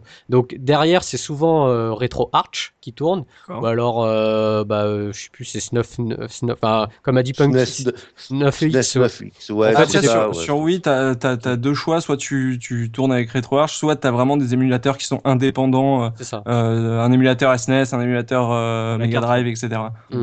Mais c'est vrai que le, le- on va dire le, le launcher en fait, la- le visuel est, est vraiment sympa et, euh, et c'est facile de, il n'y a pas de bidouille. Enfin, mes filles par exemple, elles, elles y ont joué, tu sais, elles ont pas à cliquer machin machin, tu vois, c'est, euh, elles font, C'est euh, intuitif. ouais voilà, elles peuvent sortir facilement d'un jeu pour retourner dans un autre jeu, voilà, c'est c'est ça aussi que je recherche moi. Il faut que ça soit simple d'accès Mm. pour euh, pour mes enfants par exemple. C'est plutôt cool ça, mais ça veut dire que la Wii euh, est une meilleure plateforme d'émulation que la PS3 et la 360 largement. Ah oui. Au Ah niveau de, au Ouais. niveau de l'interface graphique, euh, c'est euh, pour moi hein, euh, sur ce qui, ce qui se fait sur Wii, les interfaces graphiques comme WiFlow, c'est euh, euh, pour l'instant il n'y a pas d'équivalent. C'est vraiment super beau. Et en plus, euh, Looping parlait de ses filles. Tu as tout ce qu'il faut pour bloquer euh, les jeux qu'elles ne doivent pas jouer, euh, euh, bloquer les modifications, c'est-à-dire effacer le jeu, etc. C'est vraiment super complet et super simple et intuitif. Hmm. À l'époque de, à l'époque de la, de la Wii, j'aurais répondu non. euh, parce que tout simplement le signal, euh, tu pouvais, euh, tu pouvais euh, sortir le signal vidéo de la Wii, c'était du, du YQV, donc c'était mm, 576i maximum, je crois, un truc comme ça. Là, avec euh, ce qui se fait sur Wii U, t'as un signal qui est en HDMI, donc qui est propre. Et du coup, euh, c'est c'est au niveau d'un d'un signal vidéo de PS3 ou de, de 3.6, donc elles deviennent obsolètes en tant que plateforme d'émulation automatiquement, euh, vu ce qui se fait euh, sur Wii euh, via la Wii U. Quoi. Question bête, euh, tu peux toujours jouer à tes jeux, par exemple Wii U, même si euh, t'as mis un gros émulateur dessus. C'est pas, on va dire, on n'est pas au niveau du, euh, par exemple, euh, d'une machine où t'es obligé de la, de la casser, on va dire, pour faire pas tourner un. Absolument pas. Le mode. Wii est indépendant du mode Wii U. Euh, Donc euh, voilà, euh, y a, y a ça, ça- l'un n'interfère pas du tout avec l'autre. Acheter des Wii U. Ouais, c'est- tu non mais peux même briquer le jeu, le- tu peux même briquer si tu fais une fausse manip, mais c'est très très rare. Il faut vraiment euh, en vouloir. hein. Tu peux briquer ton mode Wii, oui, que ta Wii U fon- fonctionnera toujours. hein. Moi, juste un détail que je voudrais dire par rapport à juste la Wii, la Wii simple, c'est la- l'accessibilité. Maintenant, une Wii, vous en trouvez une à 30 balles, quoi. Donc, euh, franchement, vous faites une machine d'émulation euh, de dingue pour vraiment pas grand chose. Bon, faut avoir un disque dur ou une carte SD un peu costaud pour euh, pour mettre les ROM, Hmm. mais euh, honnêtement, euh, ça coûte rien du tout, quoi. Tu trouves ça mieux que la Castbox avec la Xbox? C'est- Euh, je trouve pas ça mieux, je trouve ça plus facile d'accès pour le faire.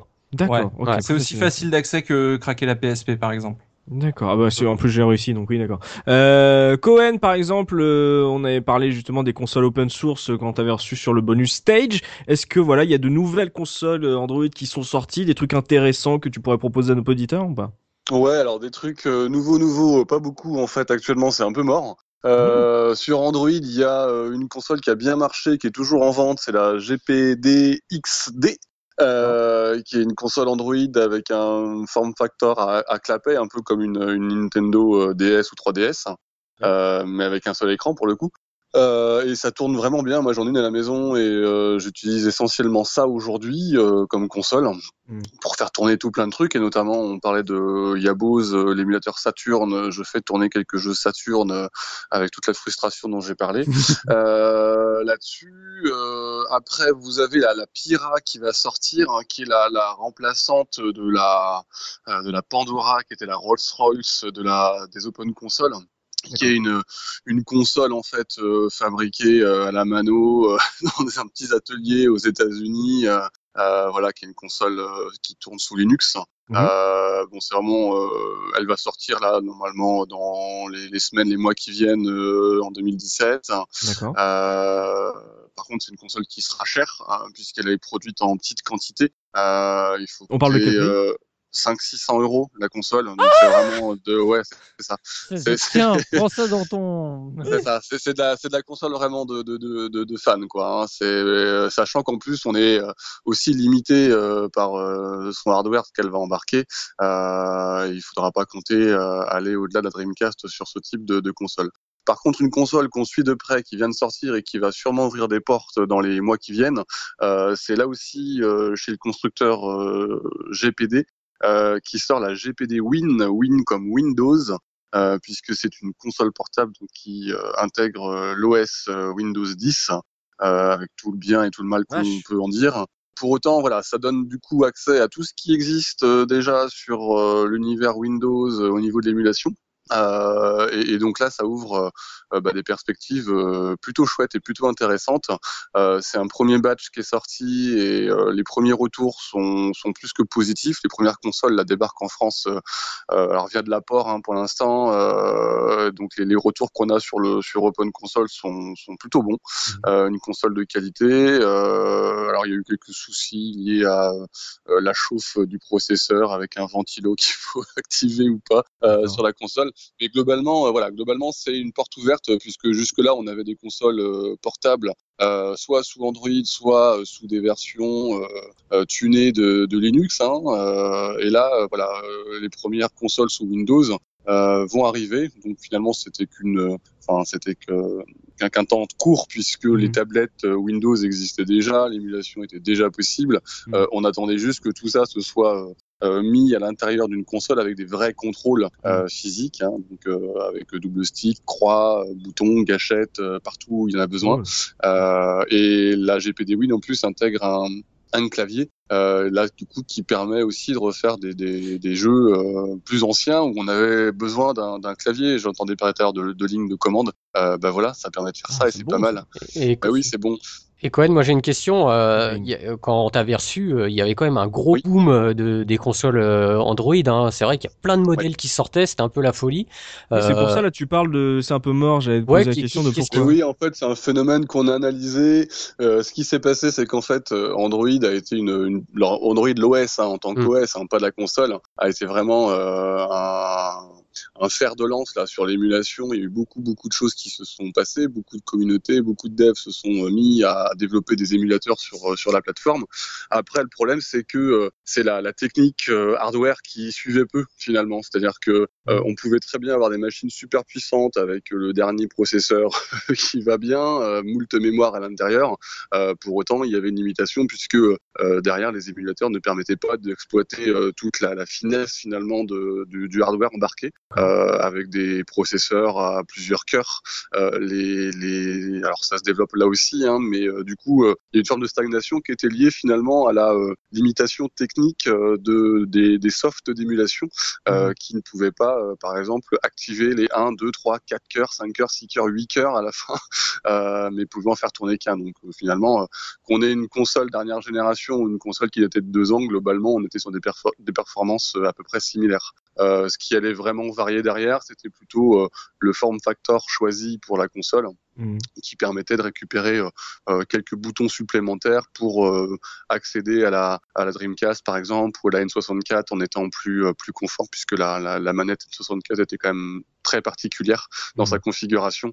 Et euh, du coup c'était pas évident de reproduire et de binder par exemple des, des touches euh, sur des, des consoles portables. Donc voilà là il y a eu quelques la GPD-XD aujourd'hui permet de faire ça puisque il y a suffisamment de boutons pour pouvoir euh, réattribuer tous les boutons originaux de la Nintendo 64 sur la GPD-XD. Donc voilà, donc en fait, il y a là, il y a une stagnation. Je pense qu'il y a, euh, il y a, il y a plus grand chose qui se passe euh, aujourd'hui à part mettre de la puissance dans la machine, sauf que les émulateurs ne permettent pas d'exploiter complètement cette puissance-là. Euh, c'est bien qu'on a testé des consoles là encore récemment, euh, en se disant, bah, c'est super, ça va nous faire tourner euh, le truc du feu de Dieu, et en fait, euh, ça change rien, quoi. Et tu m'avais, tu, tu m'avais parlé d'un truc assez intéressant, euh, mis à part ces consoles très puissantes comme la Pocket Chip. Euh, Ouais. Si tu peux nous en parler vite fait pour expliquer un peu euh, aux auditeurs en fait. là. Ouais, la, la Pocket Chip, c'est un truc qui est, qui est sorti, euh, c'est une carte de développement euh, un peu sur le modèle du Raspberry qui a été faite, euh, qui est sortie, euh, qui était en vente à 9 dollars. C'était un peu l'offre commerciale de, de fou. Euh, et en fait, les gars ont eu l'idée de l'intégrer dans un dans une case en fait euh, qui euh, reprend le, le forme d'une console portable,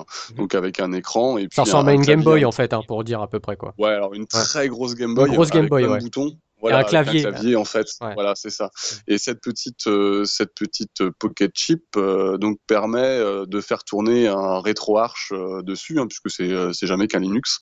Euh, et donc là aussi donne accès à, à tout un ensemble d'émulations qui sont déjà disponibles via RetroArch. Alors ce qui est intéressant, c'est que derrière il y a aussi, euh, pour ceux qui connaissent, euh, des licences pour Pico 8, qui est un- une petite plateforme de développement Mm. euh, euh, de jeux et euh, qui permet de euh, de jouer en, en modifiant l'environnement à la volée.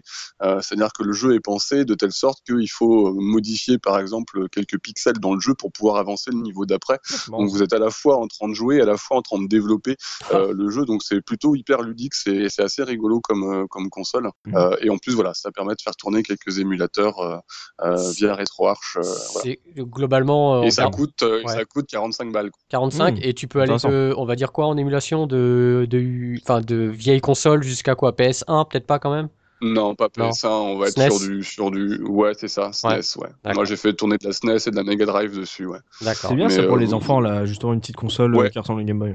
Pas cher en plus. Ouais, oui, c'est ça, c'est à pas cher, il y a derrière il y a une sortie HDMI donc si vous voulez en faire même une petite plateforme euh, média, euh, c'est complètement possible. Il y a du Euh, Bluetooth. vous pouvez rebrancher dessus. Il y a du Bluetooth, il y a du Ah ouais. Wi-Fi. Ah ouais. Euh, ouais ouais, donc euh, il y, a, il y, a, il y a moyen de faire tout ça, ouais.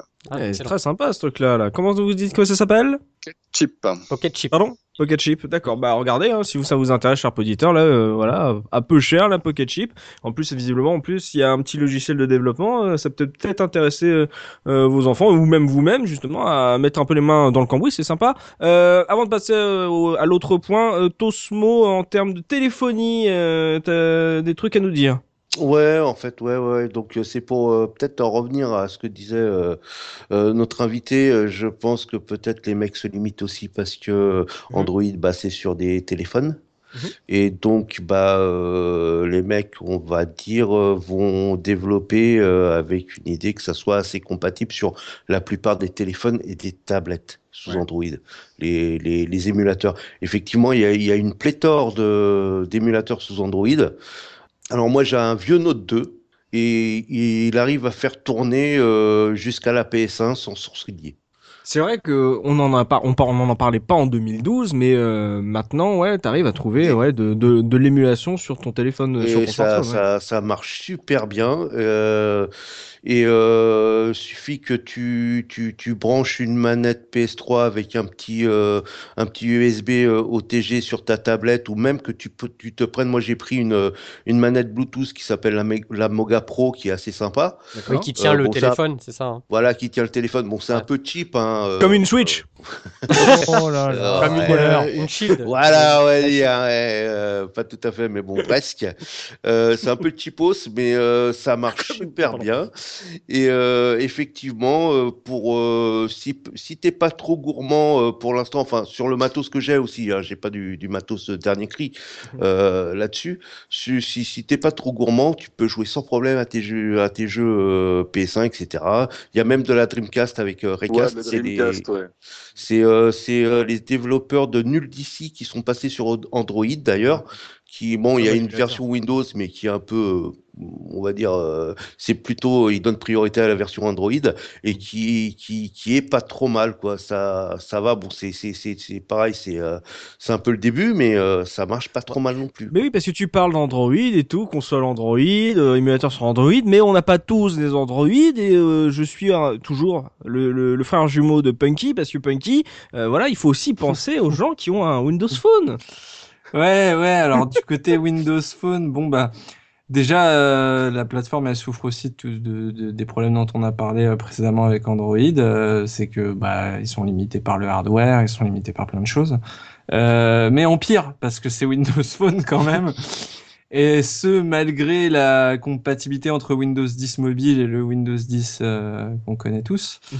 Euh, du coup, euh, du coup, non, bah il y a, y a peu, il y a peu, et quand il y a, c'est pas terrible, ça marche pas très bien. Et voilà, j'ai testé un peu de GBA, j'ai testé un peu de Super, enfin de Super NES, ouais. C'est pas foufou, surtout au niveau du son, où vraiment, euh, euh, je pense que c'est balbutiant, quoi. C'est très petit. C'est dingue, ça, C'est presque hein. inexistant. Xbox 1, euh, Windows Phone, la- la communauté Windows, elle s'en fout totalement de l'ému. Hein. euh, ça ne l'intéresse pas. Et ils sont là, non, je, je ne veux pas, ça ne m'intéresse pas, apparemment. euh, c'est pas leur délire, mais bon. euh. En tout cas, voilà, sur Windows Phone, sur le store, il y a quand même plus d'émulateurs que de vrais jeux, c'est déjà ça. Donc, euh, si vous avez envie de vous essayer quelques, quelques jeux euh, sur Windows Phone, vous, vous allez finalement tomber sur un truc euh, émulé, parce que le reste, euh, ah, tu attends, tu attendras. Ouais, donc, euh, Ouais, il y a pas mal de trucs. Je retiens pas mal euh, la Wii. euh, apparemment, vous avez pas mal vendu la Wii. Euh, la PSP, c'était déjà le cas à l'époque. hein, on pouvait l'émuler euh, justement. Enfin, on pouvait s'en servir comme plateforme d'émulation. Mais euh, ouais, je suis d'accord avec vous. Il, faut, il faudra attendre euh, de voir ce qui va sortir pour la Vita, euh, qui non seulement est une machine extraordinaire, mais peut être aussi justement une, console d'émulation portable Ah. assez ultime. J'ai joué pour- j'ai juste jou- joué à Jet Set Radio HD sur Vita et ça, ça a tilté. J'ai dit, oh mais je veux pas jouer à Jet Set Radio HD là-dessus, je veux jouer à Jet Set Radio tout court. je, veux, je veux jouer à toute la Dream, toute la ludothèque Dreamcast là-dessus, c'est obligé. Enfin, Mm. ça, ça va être mortel. Alors, pour être Ouais, en test un peu sur la sur la Vita actuellement sur les ému- sur les émulateurs, euh, ça part super bien. hein. Euh, euh, tout ce qui est bah, on est majoritairement sur du du RetroArch, on va dire. D'accord. Euh, c'est euh, déjà euh, au niveau de, de tout ce qui est CPS 1, CPS 2, ça marche super bien. La Neo Geo marche très très bien. La SNES, il y a encore quelques petits bugs euh, sonores, mais ça marche bien aussi. Il y a deux trois jeux qui font un peu de mal, mais on est en très très très bonne voie sur la Vita. C'est Faut la craquer c'est comme une PSP, euh, c'est aussi facile Euh, c'est encore plus facile. Ah, Faut génial passer par le Bah, par navigateur. Par, par- Oh. ouais, c'est un truc de navigateur. Par contre, faut être en 360. C'est-à-dire C'est-à-dire le système, La- tu la dois pas avoir fait la dernière mise à jour. Oh, mais voilà, vous me prévenez la veille, les gars. Voilà, mais prévenez-moi. C'est toujours Faut- comme ça. quand, quand tu aimes l'émulation sur console, faut plus mettre à jour à partir d'un certain moment. Faut se renseigner. En fait, faut suivre les news et tu, tu suis vraiment toutes les news pour savoir à quel moment il faut s'arrêter. C'est-à-dire dès qu'ils ont trouvé, tu t'arrêtes. Tu mets plus rien à jour. C'est fini. C'est clair. D'accord, bon, on va, on va se mettre à rechercher des Vita sur eBay. Euh, ok, euh, voilà, nouveau point. Euh, euh, au niveau justement des front-ends, c'est un truc qu'on avait évoqué euh, en 2012, c'était la nouveauté, c'était le truc qu'on parlait, ça permettait de, de rejouer à ces émulateurs avec, on va dire, un habillage euh, confortable, euh, super, euh, super cool, super clinquant. Euh, voilà, qui est-ce qu'il y a des nouveaux arrivants sur le marché aujourd'hui Qui est le meilleur? Est-ce que voilà, il y a quelqu'un qui sort du lot, un front-end qui sort du lot? Et aussi, après, ça sera ma petite question salée que j'ai envie de vous poser. Est-ce que avec ces fontaines, on n'est pas arrivé à une sorte de, de surenchère visuelle, voilà, à coup de too much, à force de vouloir être forcément le plus beau, beau et le plus euh, spectaculaire euh, dans son habillage looping en, en termes de front-end euh, Qu'est-ce que tu notes voilà, dans les nouveautés, dans les nouveaux arrivants, etc. Bah, moi, je voulais parler de euh, Hyper Free Spin qu'on avait reçu, euh, pareil, en bonus stage euh, il y, a, il y a quelques années. Alors maintenant, on dit plus Hyper Free Spin, maintenant c'est HFS, HFS, attends, HFS. Play. HFS Play? Ouais, Play, bah, je pense qu'ils ont changé. Je, enfin, j'ai pas la raison officielle, mais j'imagine parce que Hyper Free Spin, il y a, hein, il y a, il y a, euh, non, il y a pas Free, mais il y a Hyper Spin dedans. Donc euh, Ah, d'accord. voilà, vu que c'est, un- il nous avait expliqué à l'époque hein, que c'est, Ouais. c'est, un- c'est une marque en fait, euh, Hyper Ah, Spin. écoutez justement le, le bonus stage euh, Mm. qu'on avait fait avec eux, justement, ils parlent de la différence entre hyper spin et hyper free spin. Et Voilà. on les- en plus, on les avait au Stunfest, c'était extrêmement présent. Tout à fait. Et donc maintenant c'est HFS Play. Voilà. Ils ont changé nom. Alors eux, euh, eux, bah ils ont pas mal évolué aussi. Hein. Ils ont pris beaucoup d'ampleur. Ils ont fait. Maintenant ils ont des box, euh, des front-end euh, tout près. Donc ils ont le HFS Box SP. Donc c'est une box. enfin c'est un front-end qui est pour les écrans LCD. Alors quand on avait fait le bonus stage, on avait reçu Heavy, donc qui avait fait une, à l'époque une box qui était la, la box Heavy Arms. Donc c'est une sorte de, on va dire de bundle que vous téléchargez, un, un tout en un quoi, qui comprend déjà des émulateurs avec un front-end, avec euh, avec les images qui vont bien, les vidéos et tout ça. Donc maintenant euh, sur leur site ils proposent déjà un pack euh, tout prêt qui est que vous pouvez utiliser sur PC parce que c'est c'est pour les écrans LCD. Ils ont une FHS Box 15K qui elle qui est destinée à tourner sur les bornes, sur les écrans CRT. Oh, bien. Euh, voilà, euh, comme subi sur sa, par exemple, sur sa New Astro, je crois, c'est New Astro, c'est ça? Oui, oui, New Ouais, Astro. Voilà, et ben, tu, par exemple, tu pourrais mettre cette box directement dans ton, dans, ta borne. Euh, voilà, donc ils ont, ils ont des packs complets. Ils font aussi euh, pour euh, ce qu'on a, ce qu'ils appellent des super membres, euh, c'est-à-dire qu'ils ont une box qui est reliée sur des serveurs. Euh, quand vous l'avez, elle se met automatiquement à jour. C'est-à-dire que, par exemple, si eux rajoutent, euh, je vais dire la, la, la, je sais pas, la Game Gear ou voilà, et ben Mhm. euh, automatiquement sur ton PC, tu, tu lances la mise à jour et ça va, ça va se, ça va se greffer à ton système, quoi. D'accord, ils passent au- en mode service, quoi. Voilà. Alors ça, pour l'instant, c'est une branche qui est réservée vraiment euh, à certains membres. Je sais Aux plus membres premium. On peut dire ça. hein, c'est pas payant. Attention. hein, Ah oui, c'est- ça reste free. Hyper free spin. Voilà. En il- fait, c'est aux membres qui participent Au projet. à- au projet. Voilà. D'accord. Et de quelque sorte que ce soit, parce que euh, comme disait Looping, en fait, l'avantage c'est qu'ils sont même, à- ils ont rajouté beaucoup de contenu pendant un moment. Ils cherchaient euh, à scanner toutes les tous les manuels pour que tu puisses également les visualiser euh, sur à partir de, de la box. Enfin, il y a, Ah oui, c'est ceux énorme. qui- Mm. C'est énorme en termes de contenu, c'est un truc de fou. T'as les T'as- tests, t'as les astuces, euh, t'as t'as euh, une vidéo. Enfin, c'est-à-dire que pendant le jeu, T'as des notes, t'as des. Ouais, enfin, ouais. euh, Pendant le jeu, tu c'est- peux mettre pause et tu as un menu qui apparaît, ça s'appelle hyper pause, je crois, si je dis pas de bêtises. Et dedans, tu peux aller voir le manuel du jeu, la boîte, enfin, euh, comme ça, quoi. C'est complètement dingue. Et donc tous les membres qui ont participé justement à intégrer ce contenu au fur et à mesure, bah, euh, sont promus super membres. Mais en fait, c'est parce que c'est pour en revenir sur ce que moi j'avais dit à l'époque euh, par rapport à Hyperspin. C'est vrai que là, le vrai avantage de, de ce genre de box, c'est que en fait, les fontaines, c'est génial, mais il faut avoir le contenu. Euh, Tu sais, euh, il faut que tu aies les, les vidéos, il faut que tu aies les, les jaquettes, il faut que tu aies tout ce truc-là. Et en général, ça, soit tu as réussi à acheter un truc par un dealer. Maintenant, c'est les dealers de front-end qui, qui arrivent avec son disque dur et qui dit voilà, j'ai j'ai tant de, tant de systèmes dessus avec tout configuré. Dans ces cas-là, tu tu t'embêtes pas, tu l'achètes. Soit essayé à l'époque de le faire à la main. Et sincèrement, ça prend un temps fou. Je Avec, suis tout- exactement en train de faire ça en ce moment parce que justement je m'y je m'y intéresse euh, depuis peu et je le fais tout seul moi parce que j'ai justement moi je, je préfère euh, parce que je veux aussi personnaliser mon interface euh, avec Photoshop et tout faire des trucs très jolis Mais c'est très très long. c'est très très long mais c'est passionnant tu, tu passeras plus de temps à configurer ton, ton front-end qu'à jouer. Qu'à jouer. ouais il faut aimer en fait il faut simplement aimer la bidouille euh, si, si tu veux faire ça tout seul quoi c'est faut faut aimer traficoter les trucs chercher Et- les meilleurs paramètres tout ça Et, et pour moi, la vraie euh, avancée par rapport à cette époque-là où on avait fait le, le- le podcast, c'est vraiment ce côté synchronisation Mhm. euh, du côté de, euh, de Hyper Free Spin. Euh, Je, je m'y fais pas au nouveau nom. je- HFS Play. Ils vont avoir des problèmes à cause de nous. ça. Ouais, je sais. je- désolé, désolé les copains. Mais euh, moi, c'est ça, c'est le côté euh, synchronisation que je trouve extraordinaire. J'avais plus à m'embêter comme je m'embêtais euh, avant avec Hyperspin. Donc euh, ça, c'est un tel soulagement. Tu sais, tu, en gros, tu, tu fais la synchro et tu sais que derrière, tu as tout le truc qui fonctionne. Tu n'as pas besoin de te poser de, de questions. Et ça, c'est génial, ça. C'est extraordinaire. Eux, on va dire, euh, c'est le RAM Station du front-end. Ils sont à un niveau euh, énormissime et ultra complet. Hein. Ouais, ouais. Et justement, euh, pour vous, ça, ça veut dire que... Alors, là, la question, Doritos, etc., voilà, on les a reçus, euh, on s'entend bien avec eux. Est-ce que ce sont les meilleurs ou est-ce qu'il y a mieux? C'est-à-dire qu'il y a. Alors, euh, c'est les meilleurs Ça- parce qu'il n'y a pas d'autres offres à mon. Alors, je parle en termes de synchronisation comme ça, hein, comme eux le proposent. Hmm. Euh, bien sûr, tu peux aller récupérer d'autres distributions euh, que Hyperspin. Euh, Enfin, il y a, il y a, il y a d'autres choses qui se font sur PC, par exemple, euh, que j'ai pas des noms en tête comme ça, mais il y a, il y a d'autres front-end.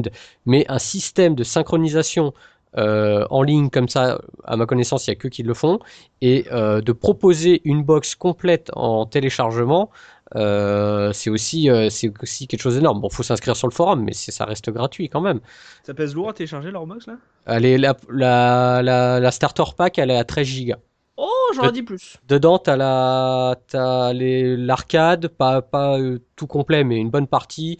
Pareil, un peu SNES, euh, Mega Drive. Enfin, ils appellent ça un starter pack. Vraiment, c'est un, un pack de démarrage. euh, voilà, tu mets ça dans ton truc et euh, t'as une petite config sympa qui, qui tourne. Et l'habillage est déjà prêt. t'as pas Exactement. besoin de... Exactement. Super. Pas Mm. très... Je, je m'attendais à un truc plus lourd parce que c'est quand on parle aussi de surenchère, il n'y a pas que visuel, il y a aussi la, le poids Les de- vidéos. du truc que tu voilà les vidéos et tout le graphisme justement si en plus ils rajoutent les manuels ça commence à faire du poids ça commence à faire de la masse par exemple euh, Tosmo toi tu utilises Lunchbox est-ce que tu peux nous parler justement de Lunchbox Ouais, par rapport à ce qu'on a euh, dit Ouais, moi, moi je fais un petit coucou quand même aux, aux gens de HF, HSF Play. non non, pardon. non mais euh, ne commence pas de pas Voilà, dire oui on est tous de même Non, équipe non, non, non, parce que franchement, ils ont une super communauté, ça Oui. m'a bien dé- dépatouillé sur certains problèmes euh, d'émulation. Mm. Euh, par contre, effectivement, moi, je suis plutôt euh, Launchbox.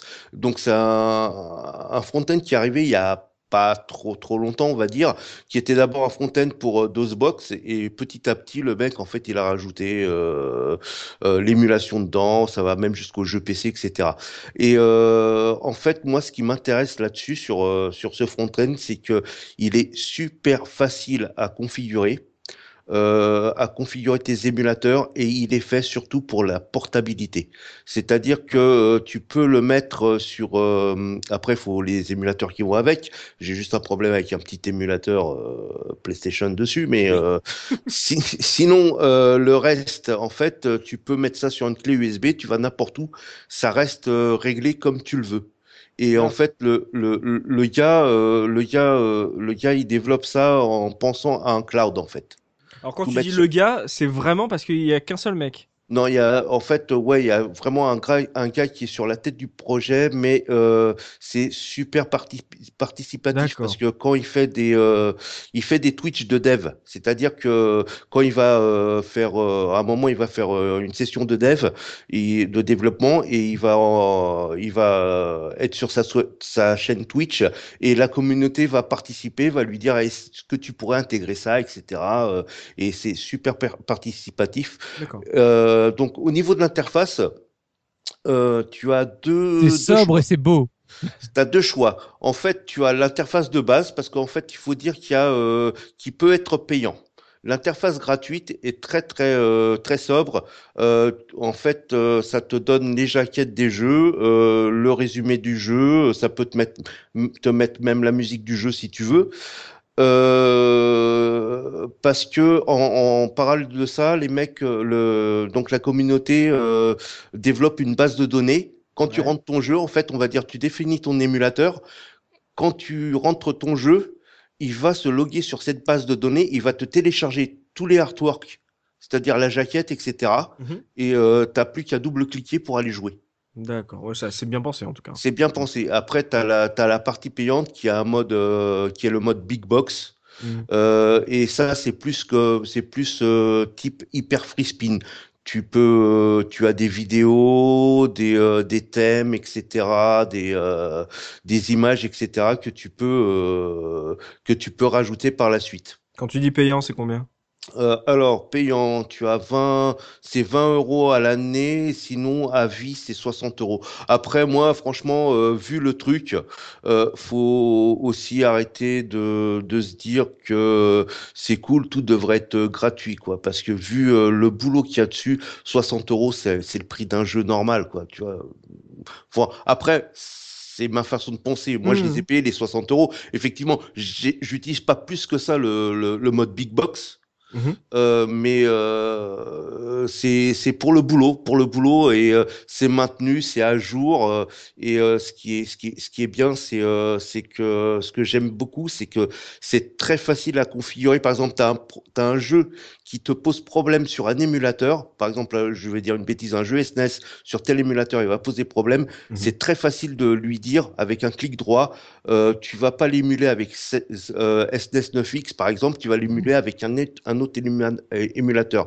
C'est très très intuitif. C'est pensé. Euh, Mhm. c'est très bien poincé pour euh, pareil pour tout ce qui est tu sais les vieux jeux DOS, les jeux Scumv, tout ça c'est c'est c'est super bien quoi. Euh, Looping, toi qui euh, es fan de HFSP, Mm. euh, je m'entends pense quoi Lunchbox? Alors, je, bah, je connaissais pas et j'avoue que Tosmo m'a converti euh, à la Lunchbox. Il m'a fait, ah ouais, mais honnêtement, il m'a fait découvrir.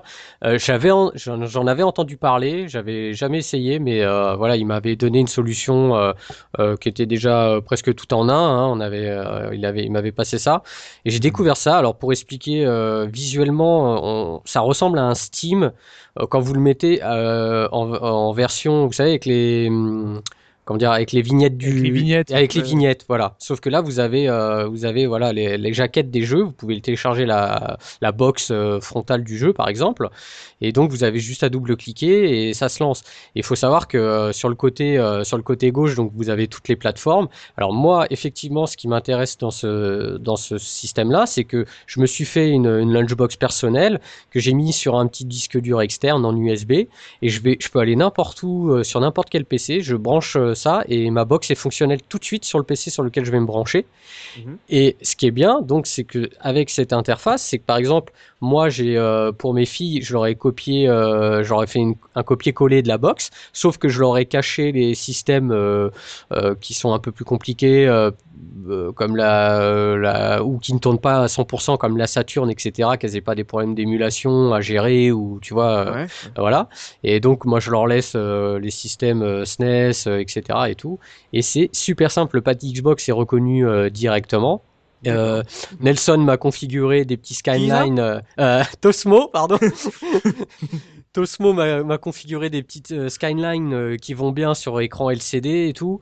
Vraiment, je suis voilà, j'ai vraiment été conquis par par la Lunchbox, même si je suis resté moi sur la version gratuite actuellement. Euh, bon, il faut quand même bidouiller un peu. Attention, hein, c'est pas non plus. euh, Ah oui. Ouais, il faut, il faut quand même bidouiller un petit peu. Euh, L'interface est simple, mais derrière, il y a quand même configuration d'émulateur, euh, diriger les liens vers tel, euh, tel dossier, etc. Bah, ça reste un front-end. hein. Oui, exactement. toujours, euh, Oui, mais contrairement à un pack, euh, comme on a mentionné tout à l'heure, euh, HFS, euh, là, par contre, enfin, là, là, t'as besoin de configurer euh, sur euh, la Lunchbox, tu as besoin de configurer tes liens, etc.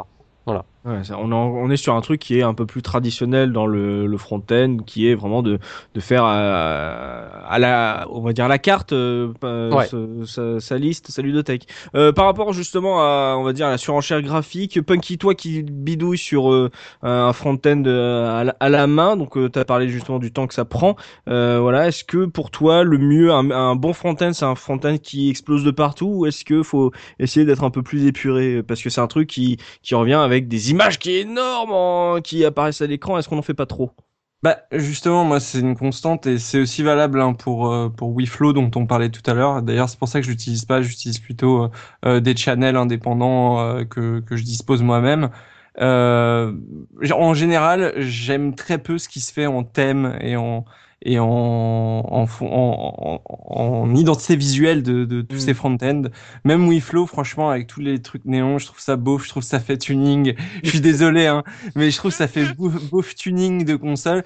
Pour moi, il me faut un truc qui, qui est vraiment euh, une une symbolique, c'est-à-dire que le- déjà, euh, je fais mes interfaces moi-même, donc j'ai la chance de pouvoir le faire parce que je touche un petit peu du graphisme sous Photoshop, ça aide et du coup je me fais des trucs un peu personnalisés et qui font surtout marrer mes potes. Euh, mais euh, genre, bah, euh, je, sur le forum, je laisserai une vidéo. J'ai une vidéo de ma de, de, de ma Wii euh, qui euh, qui n'affiche plus du tout les mêmes choses, euh, qui a une, une interface vraiment personnalisée, jusqu'au premier message euh, d'avertissement contre l'épilepsie qui a été changé avec un super logo, une petite tagline, un truc sympa. Et tout. Donc, bon, euh, je vous laisserai la vidéo sur le forum, euh, sur le sur le topic de de l'émission. Cool. Euh, voilà, c'est moi j'aime bien personnaliser un petit peu, que ça me corresponde pour que si un jour ça atterrit dans une borne, si ça, si un jour ça atterrit dans quelque chose de de, de plus concret, euh, pour l'instant pour moi c'est pas possible, j'ai pas de place. je suis dans un appartement parisien, je me vois mal faire ma même cab, mais c'est prévu et j'aimerais que bah, l'identité visuelle de la borne soit déjà à l'intérieur de la console, quoi. D'accord, ouais. Donc toi, t'aimes bien euh, justement que ça, ça te ressemble et que justement euh, avoir un peu ton propre style. Looping, euh, par rapport à tous ces graphismes et tout, est-ce que toi, t'as trouvé, on va dire, un équilibre ou est-ce que il euh, y a rien qui te choque, par exemple, dans ce, on va dire, cette surenchère de d'effets visuels? Bah, disons que euh, après, c'est vrai que sur certains PC, par exemple, quand tu prends du hyper spin et que euh, tu mets toutes les animations, toutes les vidéos et tout ça, ça a tendance même à ramer si t'as pas une config. Mais sérieusement, hein, si t'as pas une config qui est, on va dire, euh, qui a pas, euh, allez. Euh, qui a, qui a 5 ans déjà, ça peut commencer à, à ramer euh, tellement il y a d'animations, tu sais, de, de trucs qui Mm. viennent sur les côtés, etc. et tout. Moi, je suis un peu client quand même de ce genre de trucs. J'aime bien un peu le clinquant et tout ça. Et, J'aime bien les euh, trucs un peu tape à l'œil. euh. bah oui, et bah, tu vois, je vais parler de la, de la première Xbox, hein, qui est toujours encore en, les émulateurs sont toujours en, en développement, euh, et donc il y a, un- il y a Queen Ops qui, qui est toujours en développement. Ils ont fait une version qui s'appelle la, la version Queen Ops Premium, euh. Qui est une sorte de euh, hyper spin euh, pour Xbox, euh, voilà, qui est super optimisé, donc avec euh, la vidéo au milieu, avec euh, les animations qui viennent sur le côté et tout. Moi j'aime bien. Après je peux comprendre que euh, voilà on n'adhère pas, mais euh, moi je trouve ça sympa. Déjà moi j'aime voir une vidéo du jeu avant de le lancer. J'aime bien, euh, j'aime bien. Et des fois ça m'arrive euh, de faire tourner Queen Ops en mode euh, écran de veille, c'est-à-dire qu'il va charger des vidéos euh, aléatoirement comme ça de tout le répertoire. Et des Mhm. fois je laisse en fond comme ça, je laisse tourner le. Et tu fais, qu'est-ce que c'est ça? Et ouais, en plus parce que t'as le nom du jeu en dessous. Et je, Mm. peux- je peux te dire que une fois il y avait Oz qui était euh, professeur Oz qui était chez moi avec, je crois que c'était avec euh, Mikado. Et euh, on est resté au moins une demi-heure comme ça à regarder les vidéos tourner. Quoi. Le MTV du jeu vidéo Et rétro. voilà, tu sais, t'as 10 secondes de vidéo d'un jeu rétro qui tourne comme ça sans cesse. Et euh, voilà, donc euh, non, moi je, je suis- je suis assez client de tout ce, ce système-là. Et c'est quoi, euh, on va dire, ton préféré aujourd'hui? Aujourd'hui, là, j'ai ma, j'ai ma préférence pour la lunchbox parce que je suis vraiment dedans, je suis, je suis vraiment en train de, de bidouiller dessus. Et pour le système de portabilité, pour la simplicité, euh, voilà. le- actuellement, je suis là-dessus. ouais. Alors que lui, il est pas super euh, clinquant, on va Il dire. peut l'être en, en, en version big box, mais, Ah, euh, mais la version payante. Mais aujourd'hui, je suis resté sur le modèle euh, gratuit, donc qui, où je mets juste les jaquettes. Euh, Mais il bah, aime ça, mais en même temps, euh, c'est pas ce qu'il utilise. non, mais c'est moi, je suis toujours. euh, De toute façon, je bidouille tout, donc euh, voilà. Aujourd'hui, je vous dis ça, ça se trouve dans dans six mois, je serai sur autre chose, quoi. Mm. Tsubi, toi, euh, justement, les effets visuels, est-ce que t'as euh, passé un cap, genre au bout d'un moment, t'as arrêté de regarder parce que ça c'était un peu trop, ou euh, justement, euh, tu regardes ce qui se fait euh, là-dessus? Ouais, non, moi je suis arrivé à saturation en fait. À l'époque où je commençais à parler euh, de hyperspin euh, au, Mhm. euh, au précédent hors série, moi ouais, j'a- j'adorais. Mhm. Maintenant j'arrive vraiment à saturation parce qu'il y a trop, tu vois. Tu c'est autant j'adore, tu vois, t'as la petite vidéo, t'as la jaquette, t'as le, le le logo du jeu, tout ça j'aime bien. Mais alors maintenant, quand tu as justement les illustrations qui arrivent, qui bougent, qui tournent, qui font des rotations, ou des fois en plus tu as des illustrations, ça a strictement rien à voir avec le jeu qui est en, qui est en, en question. C'est euh, pour la, la, petite dédicace à, à, Zéphirin, quand on était à la RGC, tu en avais un comme ça qui tournait, de, je, je sais plus c'était lequel de, de front-end, mhm. et, euh, et, et Zéphi passait son temps à péter un cap parce qu'il n'y avait aucun artwork qui correspondait au jeu. Donc ça, l'héritait au plus haut point. Et c'est vrai que moi, je commence à arriver à saturation de ces effets visuels. Je trouve que ça, voilà, ça, ça maintenant, euh, moi, la, vidéo, la jaquette, le logo, ça, ou un artwork, ça, je pense que ça suffit et ça sert à rien que ça bouge dans tous les sens, quoi. Tu euh, quand tu arrives sur une page de Sonic où tu as limite toutes les, euh, tous les anneaux qui volent, machin et compagnie, là, tu frôles plus l'épilepsie qu'autre chose. Donc, donc voilà. Donc, moi, je commence à revenir finalement de plus en plus vers des front-end plus sobres mmh. parce que je suis arrivé à saturation visuelle, quoi. Non, ça peut se comprendre. Tosmo, toi, euh, de quel côté tu te ranges euh, Plutôt euh, Soubi ou plutôt Looping? Euh, je vais faire, je vais faire les deux. Non, oh là là, non, non, en fait, effectivement, même là, je vois sur le mode Big Box de de de, de, de la Launchbox, pardon, euh, au bout d'un moment, ça commence, comme dit Looping, à saturer le PC, quoi. Mm. Tu, les mecs en rajoutent, en rajoutent, en rajoutent, et euh, au bout d'un moment, ça rame un petit peu. Alors, pour l'instant, moi, j'utilise majoritairement la version euh, de la Launchbox en mode normal, c'est-à-dire juste les jaquettes parce que je, me, je suis en train de me faire mes configs.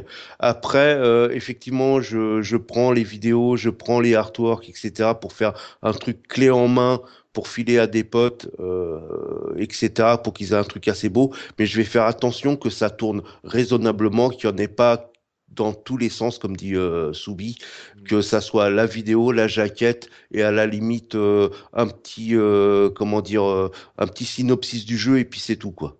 Pour l'instant, dans la Launchbox, on peut encore le faire, donc j'espère qu'ils vont garder ça et pas partir sur des, des trucs un peu trop too much. Ouais, c'est bien, aussi de pouvoir justement choisir euh, à quel niveau tu veux euh, ton habillage, quoi. Est-ce que tu veux tout du énorme ou est-ce que tu veux de l'épuré, etc. Euh, Cohen, toi, est-ce que justement tu as utilisé des fontaines ou et qu'est-ce que t'en penses?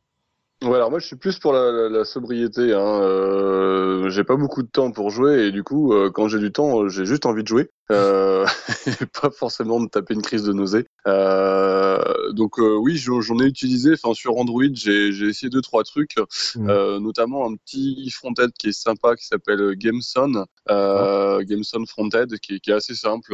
du coup, vous avez un logo de la plateforme ou un visuel de la machine émulée pour rentrer en fait dans une liste de jeux. Enfin, c'est assez classique là de ce côté-là, euh, avec une jaquette. Euh, J'aime bien l'idée d'avoir un petit synopsis aussi, euh, comme proposait Tosmo. Euh, et puis après, voilà, c'est pouvoir jouer. Euh, aujourd'hui, j'ai pas mal pratiqué, donc j'ai une bonne visibilité de l'offre de l'ensemble des jeux qui existent. Mmh. je suis plus vraiment surpris ou à la recherche d'un jeu. par contre, ouais, ce qui m'intéresse, c'est d'ailleurs d'aller jouer. Donc plutôt, ouais, plutôt un truc simple. la vidéo, clairement, ça me m'est égal, je préfère aller euh, jouer directement et me rendre compte par moi-même. Mm. Euh, sauf éventuellement, euh, alors, enfin, en même temps je dis ça et en même temps sur des plateformes que j'ai peu joué, là je pense plutôt à la Dreamcast mm. que finalement j'ai peu connu. J'étais plutôt content là de trouver aussi là pour le coup des vidéos de jeux qui permettent assez rapidement d'aller se dire tiens celui-là ça m'intéresse, je vais aller, je vais aller tenter le coup et voilà donc plutôt du côté de la, la, découverte, ça peut permettre ça de temps en temps, euh, mais sinon globalement, euh, je préfère la sobriété et, et aller à l'essentiel, c'est-à-dire jouer.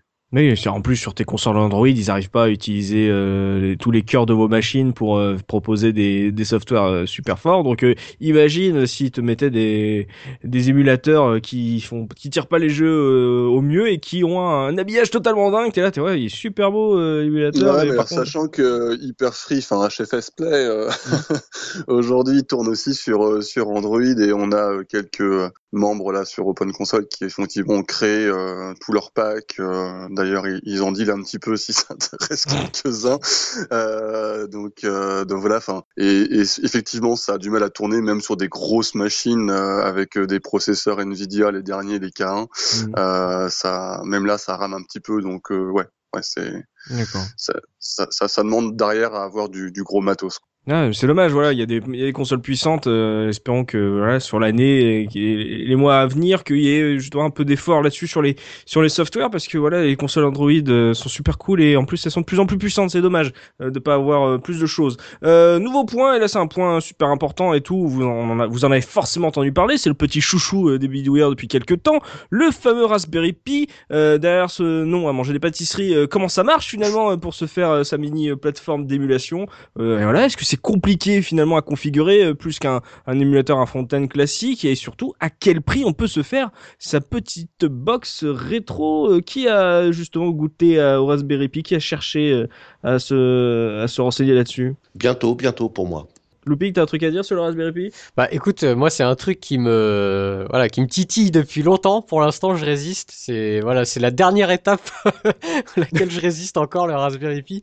Euh, voilà, je sais comment ça fonctionne, je sais ce qu'on peut faire avec. Aujourd'hui, j'ai pas craqué parce que euh, finalement, euh, avec tout ce que j'ai déjà, je, je ça m'apporte rien, rien de plus. Euh, D'accord. Tu vois, dans l'utilisation, euh, vu que j'ai trouvé Launchbox euh, qui marche sur PC, euh, euh, voilà, donc je, ça, bon, ça m'apporterait rien de plus. Mais voilà, je- ça serait plus si je le prendrais, ça serait plus pour la bidouille pour le faire, quoi.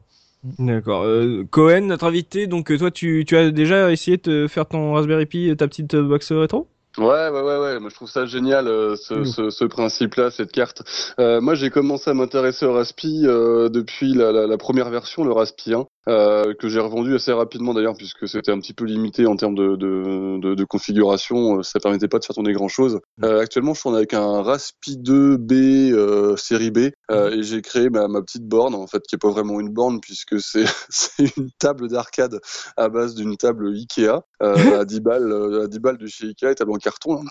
Euh, et donc j'ai fait une petite config, euh, du coup euh, vraiment pas cher, euh, avec euh, le Raspi euh, et euh, donc tout ce qui va bien pour jouer en arcade, donc en deux joueurs avec deux sticks, tous les boutons qui vont bien. À la, enfin, tout ça intégré dans cette petite table Ikea et je trouve ça pour tout ce qui est projet euh, voilà quelqu'un qui a envie de se voilà d'aller au-delà de, de l'émulation et de- d'intégrer ça dans un- dans une box, dans, dans une borne, dans une console portable. J'ai, on a des, des un, un collègue d'Open Console qui a créé sa propre console portable euh, avec des Lego euh, et un Raspberry Pi, euh, donc euh, donc format euh, format Game Boy si vous voulez. Euh, donc voilà, ça permet plein plein plein de choses. Ça permet vraiment de ressortir l'émulation et d'aller euh, d'aller jouer avec euh, ailleurs que euh, devant son devant son écran et c'est plutôt plutôt intéressant. Euh, et puis c'est tellement simple et tellement peu cher que euh, il faut pas se priver. Là, moi, je parle.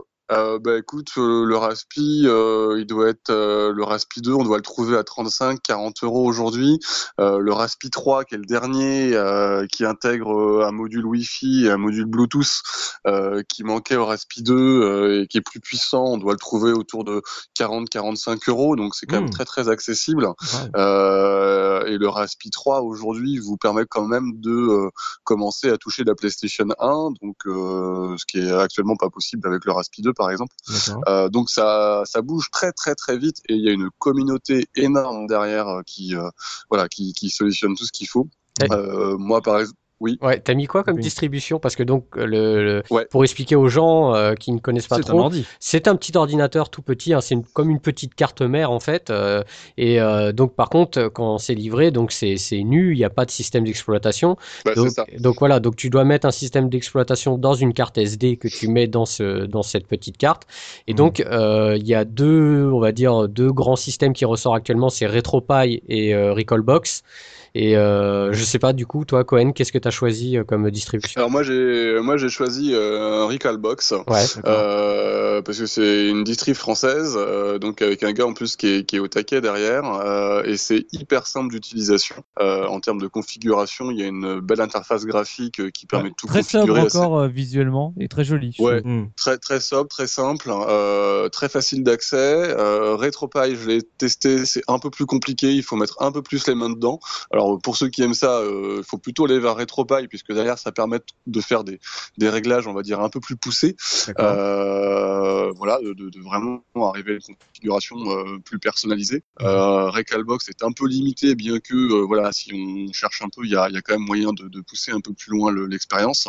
Euh, mais en tout cas, le Recalbox installé sur la carte SD, tout livré, c'est utilisable comme ça directement. Vous n'avez plus qu'à intégrer ouais. vos ROM. Glo globalement, pour expliquer, okay. C'est une archive que tu décompresses dans la SD. Tout simplement. Il n'y a, y a, rien de plus à ah faire. Ouais, ouais, ouais c'est ça. Il n'y a rien de plus à faire. Vous, vous décompressez votre archive, euh, vous vous retrouvez avec un système de fichiers euh, classique, Mhm. euh, dont un fichier euh, ROM, et à l'intérieur vous glissez en fait euh, vos différentes ROM. Le système reconnaît de lui-même en fait les ROM qui correspondent à la bonne machine, et du coup va afficher derrière euh, sur votre interface graphique euh, les, les ROM. Donc après vous avez un système de scrapper en ligne qui vous permet d'aller chercher euh, bah, tout ce qui va être euh, jaquette, synopsis, euh, année d'édition, enfin etc. Euh, et du coup, ça vous permet d'avoir, euh, vous avez deux trois modèles euh, de, de, de, façon de, d'interagir en fait sur ce sur cette interface là, qui, qui vous permet voilà. Et, et en fait, c'est hyper facile. Enfin, moi, j'ai branché plein de trucs sur le Raspberry Pi. Tout est reconnu euh, assez rapidement, assez simplement. C'est beaucoup plus simple que ce qu'on peut penser. En gros, Euh, c'est assez euh, intuitif. Enfin, c'est assez euh, direct. Dès que tu tu mets ton ta clé là-dedans, en gros, c'est Ouais. c'est c'est beaucoup moins bidou que ce qu'on peut penser. Ah ouais, ouais non mais c'est c'est ça prend ça prend trois fois rien à faire. Enfin c'est vraiment euh, Mm. c'est vraiment magique. Alors après pour pour l'utilisation en, en en support d'émulation, euh, voilà c'est c'est c'est assez simple. Euh, après ça permet aussi pour ceux qui qui veulent aller encore plus loin de enfin de, de faire plein plein plein de choses énormes euh, avec quoi. Donc Mm. euh, euh, c'est un, c'est un petit PC euh, un petit PC derrière. Donc euh, les les possibilités sont infinies. Moi, j'ai une question. euh, Je sais que c'est tes enfants qui l'utilisent, hein, ils jouent dessus. Ouais moi aussi. Ouais, oui, sûrement. Mais moi, moi c'est plus par rapport à tes enfants à l'utilisation parce qu'ils sont pas très vieux, euh, tes Ouais. enfants. Donc, euh, Ouais. je sais que t'as donc t'as fait, on- comme tu l'as dit, t'as fait une table avec un panel comme un stick, comme des sticks arcade et des touches. Co- comment Ouais. ça se passe euh, quand tes enfants ils veulent sortir d'un jeu? Ils ont juste à appuyer sur une touche et ça sort du jeu ou il y a, y a une manip à faire? Ouais, alors pour, pour l'info, euh, mes enfants sont, sont jeunes, effectivement. J'ai un, petit gars de, de 6 ans et une fille de 8. Mhm. Euh, et aujourd'hui, ils manipulent la table, la table tout seul. Euh, donc, ils- je leur ai créé, en fait, dans le, le système, euh, un, un espace favori, en fait, qu'ils utilisent, dans lequel on a mis tous les jeux auxquels ils peuvent, ils peuvent avoir accès et jouer. Euh, et, et donc, c'est assez simple. C'est un bouton, un bouton pour rentrer dans l'interface, un bouton pour trouver le, enfin, pour lancer le jeu qu'ils veulent. Et pour ressortir, c'est deux boutons en même temps. En l'occurrence, c'est le bouton Start euh, de la borne et le bouton Select. euh, voilà, euh, vous appuyez sur les deux en même temps et vous, vous revenez en fait sur le, le menu d'origine à, à, à l'ouverture de la borne, quoi. Excellent. Donc assez, c'est assez simple, c'est vraiment, c'est vraiment tout bête. Euh, ils ont bien compris le système de- d'insérer les coins sur les côtés. En général, ils, ils commencent par charger en crédit et après ils commencent à jouer. Euh, voilà, donc c'est assez, c'est assez rigolo. ouais. Tout à l'heure, tu parlais d'un de quelqu'un d'Open Console qui avait fait un Raspberry Pi portable, c'est-à-dire qu'il a réussi à brancher une sorte de batterie. Comment il fait? Ouais, c'est ça. Euh, ouais, c'est Spikey, euh, Spike Spiegel sur euh, sur Open Console qui a créé ça. Donc il a fait un, il a fait le case en fait euh, en, en Lego, intégré un petit écran euh, 3 pouces et demi euh, qu'il a dû acheter sur eBay ou je sais pas où, euh, intégré euh, derrière euh, donc son Raspi qui sert de, de cerveau. Et puis il a dû démonter, euh, j'ose pas le dire, mais je crois une manette une manette SNES hein, euh, pour récupérer en fait les contrôleurs qu'il a Ah. découpés, réintégrés. Euh, et donc il a fait une, euh, il a fait une, euh, une mini, euh, une mini console euh, Raspi euh, à base de Lego et qui est fonctionnelle, qui est fonctionnelle. Alors après, bon, ce qu'il disait, c'était que les contrôles c'est quand même pas extraordinaire, mais euh, mais globalement ça peut marcher. Donc quand on est un petit peu, euh, un petit peu doué de ses mains et euh, même aujourd'hui avec le développement des imprimantes 3D, Bah euh, je pense que je pense qu'il y a des, des, des belles choses à faire. Ouais, donc Euh, pas que et pas puis- que c'est c'est pas que pour la télé, c'est pas que pour brancher sur la télé avoir cette, cette petite box mini miniature. Euh, ça peut faire ça, ça peut Ouais, faire ça, mais ça, peut peut faire aussi euh, bien ça plus peut que faire ça. tellement Ouais. plus. oui, parce qu'on parle d'impression 3D et tout, on parle de boîtes et tout, que c'est en fait t'as une carte et après euh, on, les gens font des boîtes avec des Lego, font refont des, des mini Ouais. NES avec des Lego. Mais euh, Soubi, là aussi, euh, toi qui es dans ce métier-là de l'impression 3D, c'est tout un un champ des possibles qui s'ouvre à toi là. Oui, alors en fait, euh, ce qu'il faut savoir, c'est que le, le Raspberry Pi, moi, je l'ai surtout pratiqué au boulot euh, à l'époque où on faisait du dev, euh, parce que c'est ça, Arduino, tout ça, c'est des trucs euh, grands Mhm. classiques pour faire du développement électronique très très rapide et à moindre coût. Mhm. Et donc, en fait, avec, on va dire, l'avènement des imprimantes 3D, euh, ces dernières années, euh, notamment bah, si tu vas sur un site comme euh, Thingiverse, qui est en fait un, un site de partage de fichiers 3D qui a été fait par MakerBot.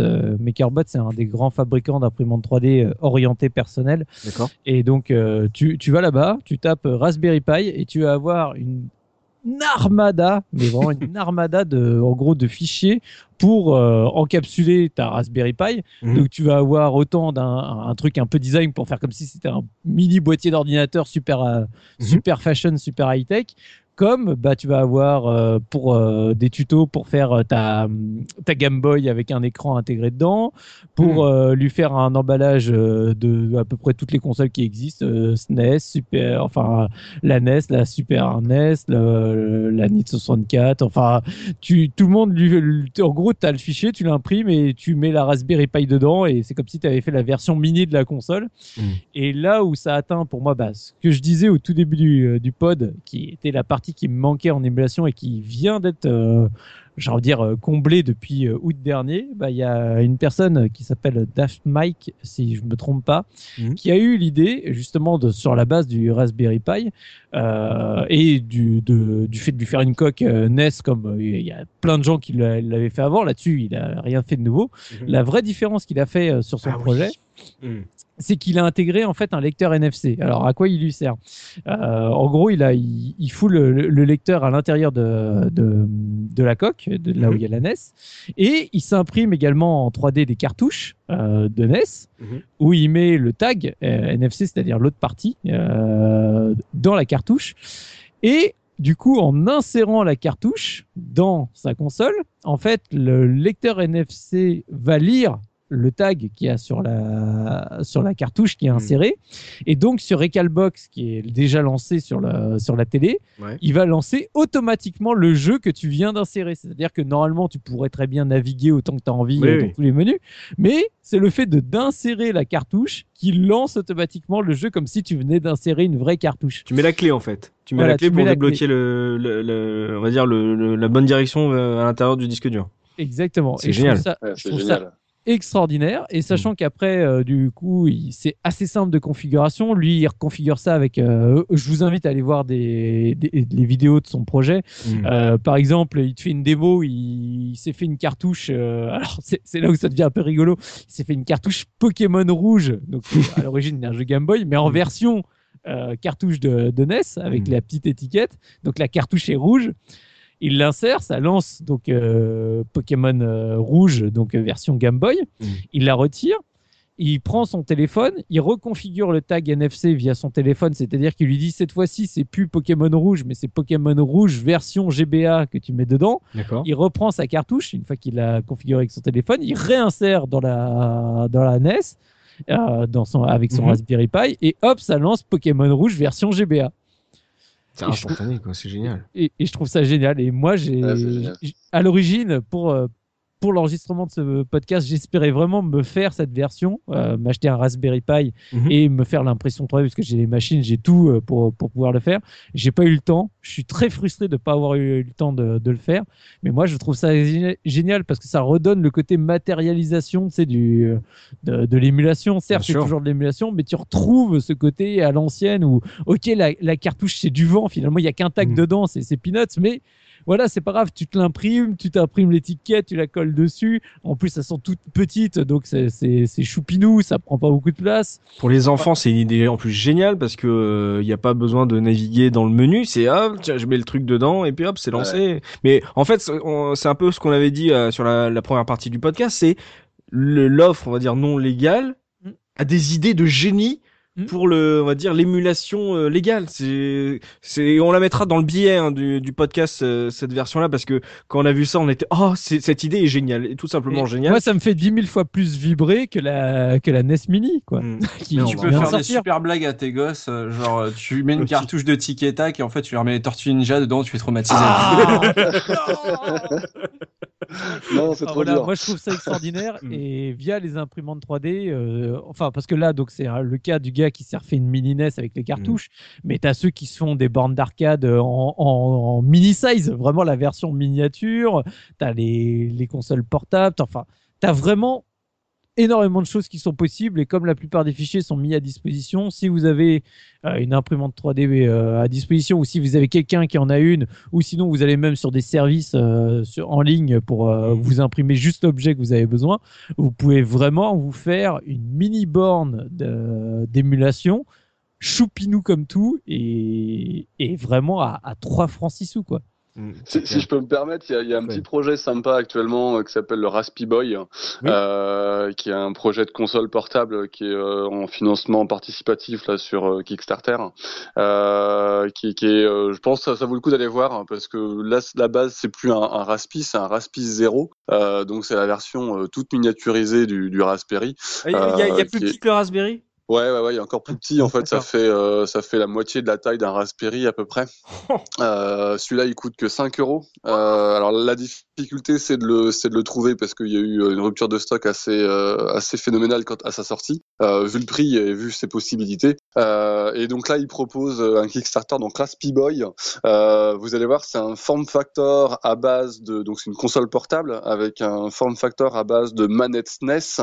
Euh, et donc avec un écran 3 pouces et demi 4 je crois enfin un truc comme ça. Euh, et, et donc derrière vous avez euh, bah, accès à tout ce que euh, le Raspi propose avec une Recalbox ou un RetroPie derrière. Enfin après je pense que là Mm. c'est vous qui allez configurer la, la machine. Mais vous avez les contrôles de la SNES le, le form factor de la SNES alors c'est vous allez voir c'est intégré avec l'écran c'est plutôt bien fait. Et c'est un et c'est un projet qui est en financement autour de, de 50 euros je crois euh, la machine tout compris avec euh, le, le case, euh, le raspi, euh, enfin tout ce qui va bien quoi. D'accord, même la. Mm. Même la boîte, ouais ouais ouais. Et donc euh, voilà, si on n'a pas l'imprimante 3D, ou qu'on est un peu feignant, euh, voilà, il y a des projets qui sortent et qui sont euh, là pour le coup, euh, il y en a plein plein plein qui sont sortis.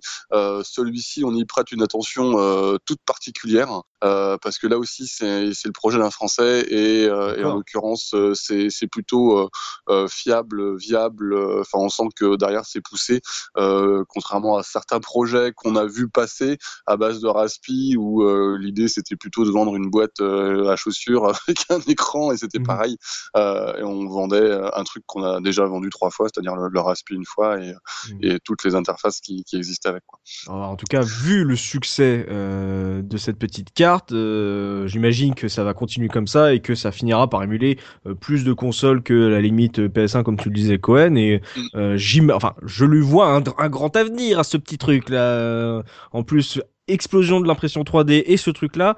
T'as l'impression que voilà, le- les, les, les flux sont en train de se toucher. euh, c'est c'est très prometteur et je crois que c'est vraiment le truc le plus dingue euh, qu'on ait eu ces dernières années, en tout cas dans l'émulation avec euh, des possibilités assez ouf et le voilà vous rajoutez le NFC là-dedans et pff, je, je me demande s'il n'y a pas des gens chez les constructeurs Nintendo, Sega, Sonic qui regardent ça qui se disent ah ils ont des idées en fait les ah oulala ah ça pique Ouais, c'est ça, toujours une offre euh, qui n'est pas légale. Hein. C'est tout Ouais. ça, tous les Kickstarter, c'est- pour un truc qui à la base ne- ne- n'est pas accepté, n'est ça. pas autorisé, quoi. Alors, en Donc, euh, fait le Kickstarter là même pour le Raspberry Boy c'est euh, pour la machine après oui, ce que t'en fais Ouais, voilà, Voilà. c'est ça. Mais ce que je veux dire, c'est que s'il y avait pas tous les émulateurs et tout, je pense qu'il y aurait Oui. beaucoup moins de clientèle pour le Raspberry Pi et, et tout ce qui s'ensuit. Voilà, Soubi parlait justement du fait que la, la petite machine Raspberry Pi avec le, le NSC lui faisait plus envie que la NSPD. Transition toute trouvée justement pour parler euh, des consoles plug and play parce que voilà c'est un point qui a fait beaucoup parler en fin d'année dernière les fameuses consoles plug and play une pratique qui n'est absolument pas nouvelle mais qui a eu une visibilité folle avec euh, l'annonce de la NES Mini de Nintendo Ouais. et euh, Il y en avait plein avant et puis d'un Voilà, coup. euh, euh, J'en oh, voyais plein fait, dans mes Leclerc et tout le monde se dit ouais ça existe mais oui euh, ma petite Mega Drive chinoise je l'ai depuis je sais pas combien de temps enfin bon euh, il y a le- voilà il y a eu euh, la- pas l'Amiga il y a eu même l'Intellivision c'était ça existait déjà donc euh, vu le succès excessif de cette sortie, mettez qu'on va être amené à voir ce genre de console euh, pulluler sur les étalages euh, prochainement. Tout le monde va vouloir faire euh, le même succès que Nintendo sur ce coup. Alors ma question est, quel regard portez-vous sur ces machines? Est-ce que vous en avez acheté? Voilà, pour quel public? Est-ce que c'est vraiment pour les hardcore gamers? Est-ce que c'est pour le grand public? Vos enfants peut-être? Voilà, est-ce que vous trouvez que l'offre, les jeux qui sont dedans sont, voilà, l'offre est-elle satisfaisante? Le Soubi, justement, toi tu disais que ça te faisait moins rêver qu'un Raspberry Pi. pourquoi? Bah parce que c'est tout fermé. Mm. C'est- bête à dire, mais la, la NES Mini, euh, voilà, t'as as la version, ok, c'est, je sais plus, c'est vendu 60 euros et euh, t'as 30 jeux dedans et c'est fermé. C'est, tu sais que t'auras jamais rien d'autre, quoi. Et je trouve ça extrêmement dommage parce que, bah, en plus, euh, forcément dans les 30 jeux, il y en a toujours qui te manquent. T'as jamais la liste parfaite, quoi. T'as jamais le. Et donc, euh, voilà, moi, je suis. Après, voilà, je suis pas du tout la cible de, de Nintendo par rapport à ça. Et voilà, moi je trouve que c'est c'est trop limité quoi. C'est je, peux comprendre que ça joue à fond la carte nostalgique de ceux qui en fait ça fait des années qu'ils n'ont pas allumé une console et puis ils se disent oh tiens je vais rejouer euh, au jeu de mon enfance parce que de toute façon je, je joue quasiment à rien et donc je peux mettre 60 euros ça ça me coûtera rien. Mais voilà, c'est tout quoi. Je veux dire, tout le reste, tu peux le faire avec une Raspberry Pi, tu peux le faire avec n'importe quel. J'avais même vu un troll sur internet où il disait que la Ouya était capable de faire exactement la même chose, mais sauf qu'elle, elle n'était pas fermée quoi. Tu sais, il fait bon, ok les gars, d'accord les mecs. Ils ont basé pas mal leur communication sur le fait que l'émulation était beaucoup plus précise que sur euh, justement la console virtuelle. C'est faux ça. ce que- voilà ce qu'on aurait pu tourner dans l'autre sens, c'est-à-dire ça veut dire que la console virtuelle vous nous avez douillé euh, depuis euh, tout ce temps, c'est ça depuis 10 ans euh, ça, c'est génial. Genre ah l'émulation est très forte. Ça veut dire qu'avant c'était pourri, non? Ouais. Euh. Et maintenant elle est vachement bien. Moi- ok, pourquoi pas Moi, Mais si je prends juste la, ouais, la NES Mini, euh, j'ai vu un peu. Je l'ai pas vu en vrai, euh, mais j'ai vu des vidéos. Voilà, il y a énormément de monde qui a fait des vidéos sur cette console. Euh, je prends l'exemple juste des filtres qui sont euh, qui sont proposés dans l'émulation. Donc il y a des filtres euh, 4 tiers, euh, des filtres Skyline, etc. Honnêtement, euh, voilà, euh, sur euh, on fait beaucoup mieux en termes de Skyline. On fait des trucs qui sont qui se rapprochent beaucoup plus d'un d'une vraie euh, d'une vraie cathodique que ce qu'ils proposent sur la NES Mini. Alors je comprends. par contre, j'aurais une question à Subi. Si ça aurait été une Master System, tu l'aurais acheté?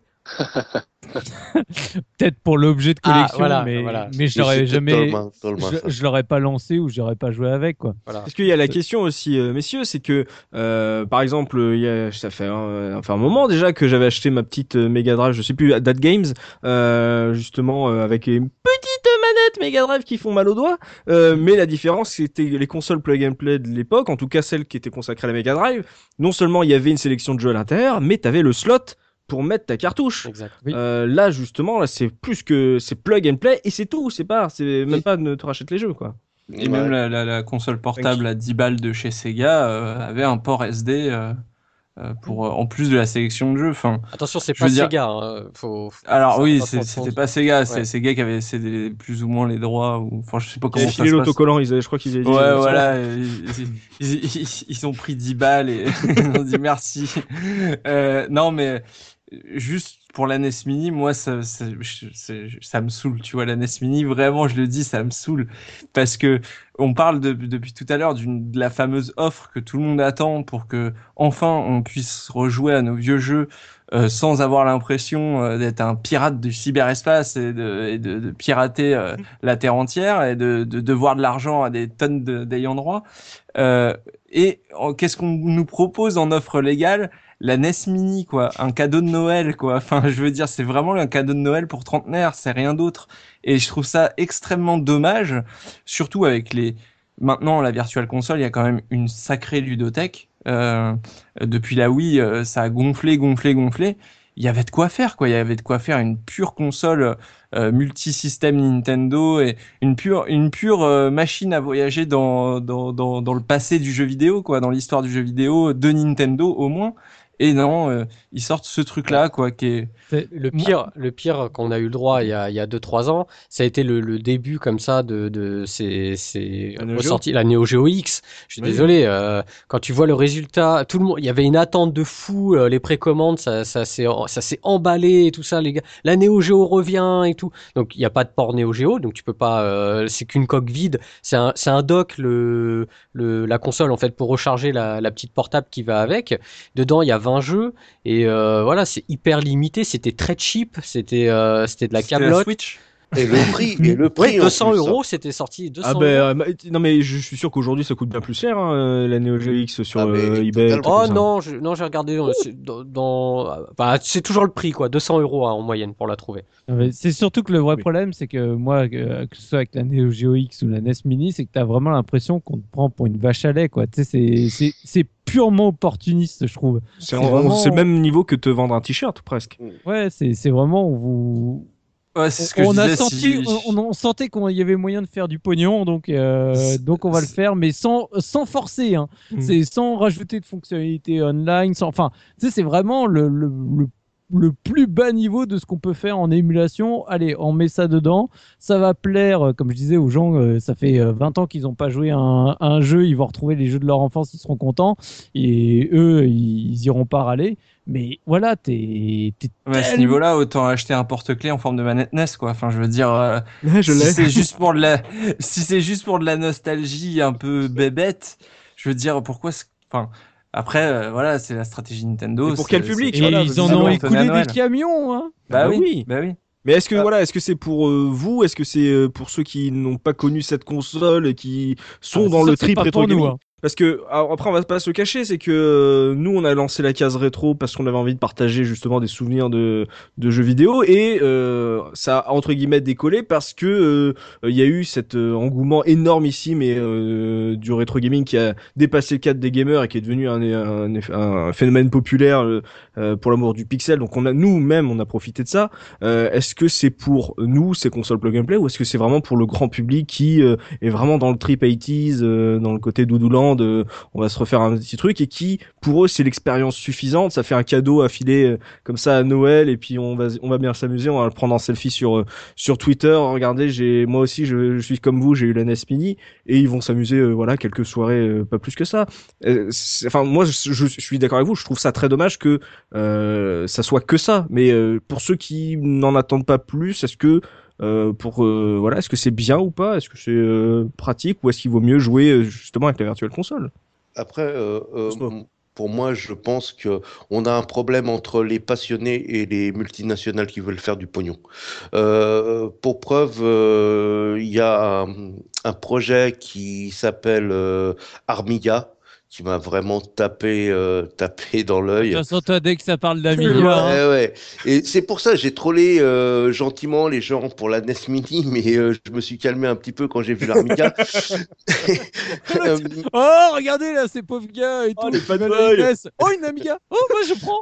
mais mais bon, faut dire que que l'Armiga, par contre, euh, à défaut de la NES Mini, il est fait par des passionnés. Et euh, en fait, c'est euh, c'est une console plug and play.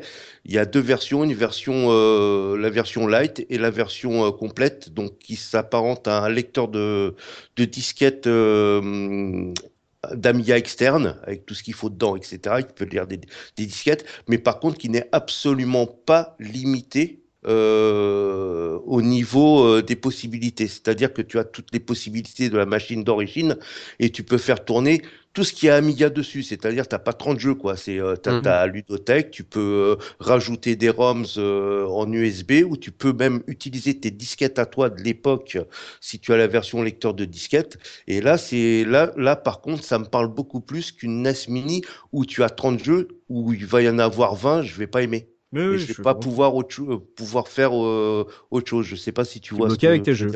T'es bloqué avec tes jeux et euh, euh, c'est clairement pour faire un peu de pognon dessus. Oui, bah après c'est vrai qu'il y a des initiatives et en plus, bah, en plus avec le Raspberry Pi, il y a plein de petites boîtes qui se sont dit qu'elles pourraient justement surfer sur cette vague de nostalgie pour proposer des trucs. Euh, il y a des projets justement qui sortent, il y a des projets qui sont intéressants, il y a des projets qui qui ont des problèmes. Par exemple, il y avait euh, euh, Canard PC qui avait fait un article justement sur une, un projet de ces consoles où euh, là il n'y avait pas un problème forcément sur les jeux, mais sur l'utilisation des euh, émulateurs qui étaient dedans et qui proposaient une console payante. Donc il y a eu un problème, c'était le rétro pack. Mm. Euh, on va pas se le cacher, il nous avait contacté euh, pour savoir si on voulait en parler, euh, nous, et on lui a dit bah justement on fait un podcast sur l'émulation en fin d'année, euh, ça peut nous intéresser. Il a dit ok, on peut vous filer un, un exemplaire. C'est là que il a dit vous pouvez bien filer un exemplaire, il n'y a pas de problème. Après, juste, est-ce que euh, si on trouve ça pas bien, est-ce qu'on a le droit de le dire?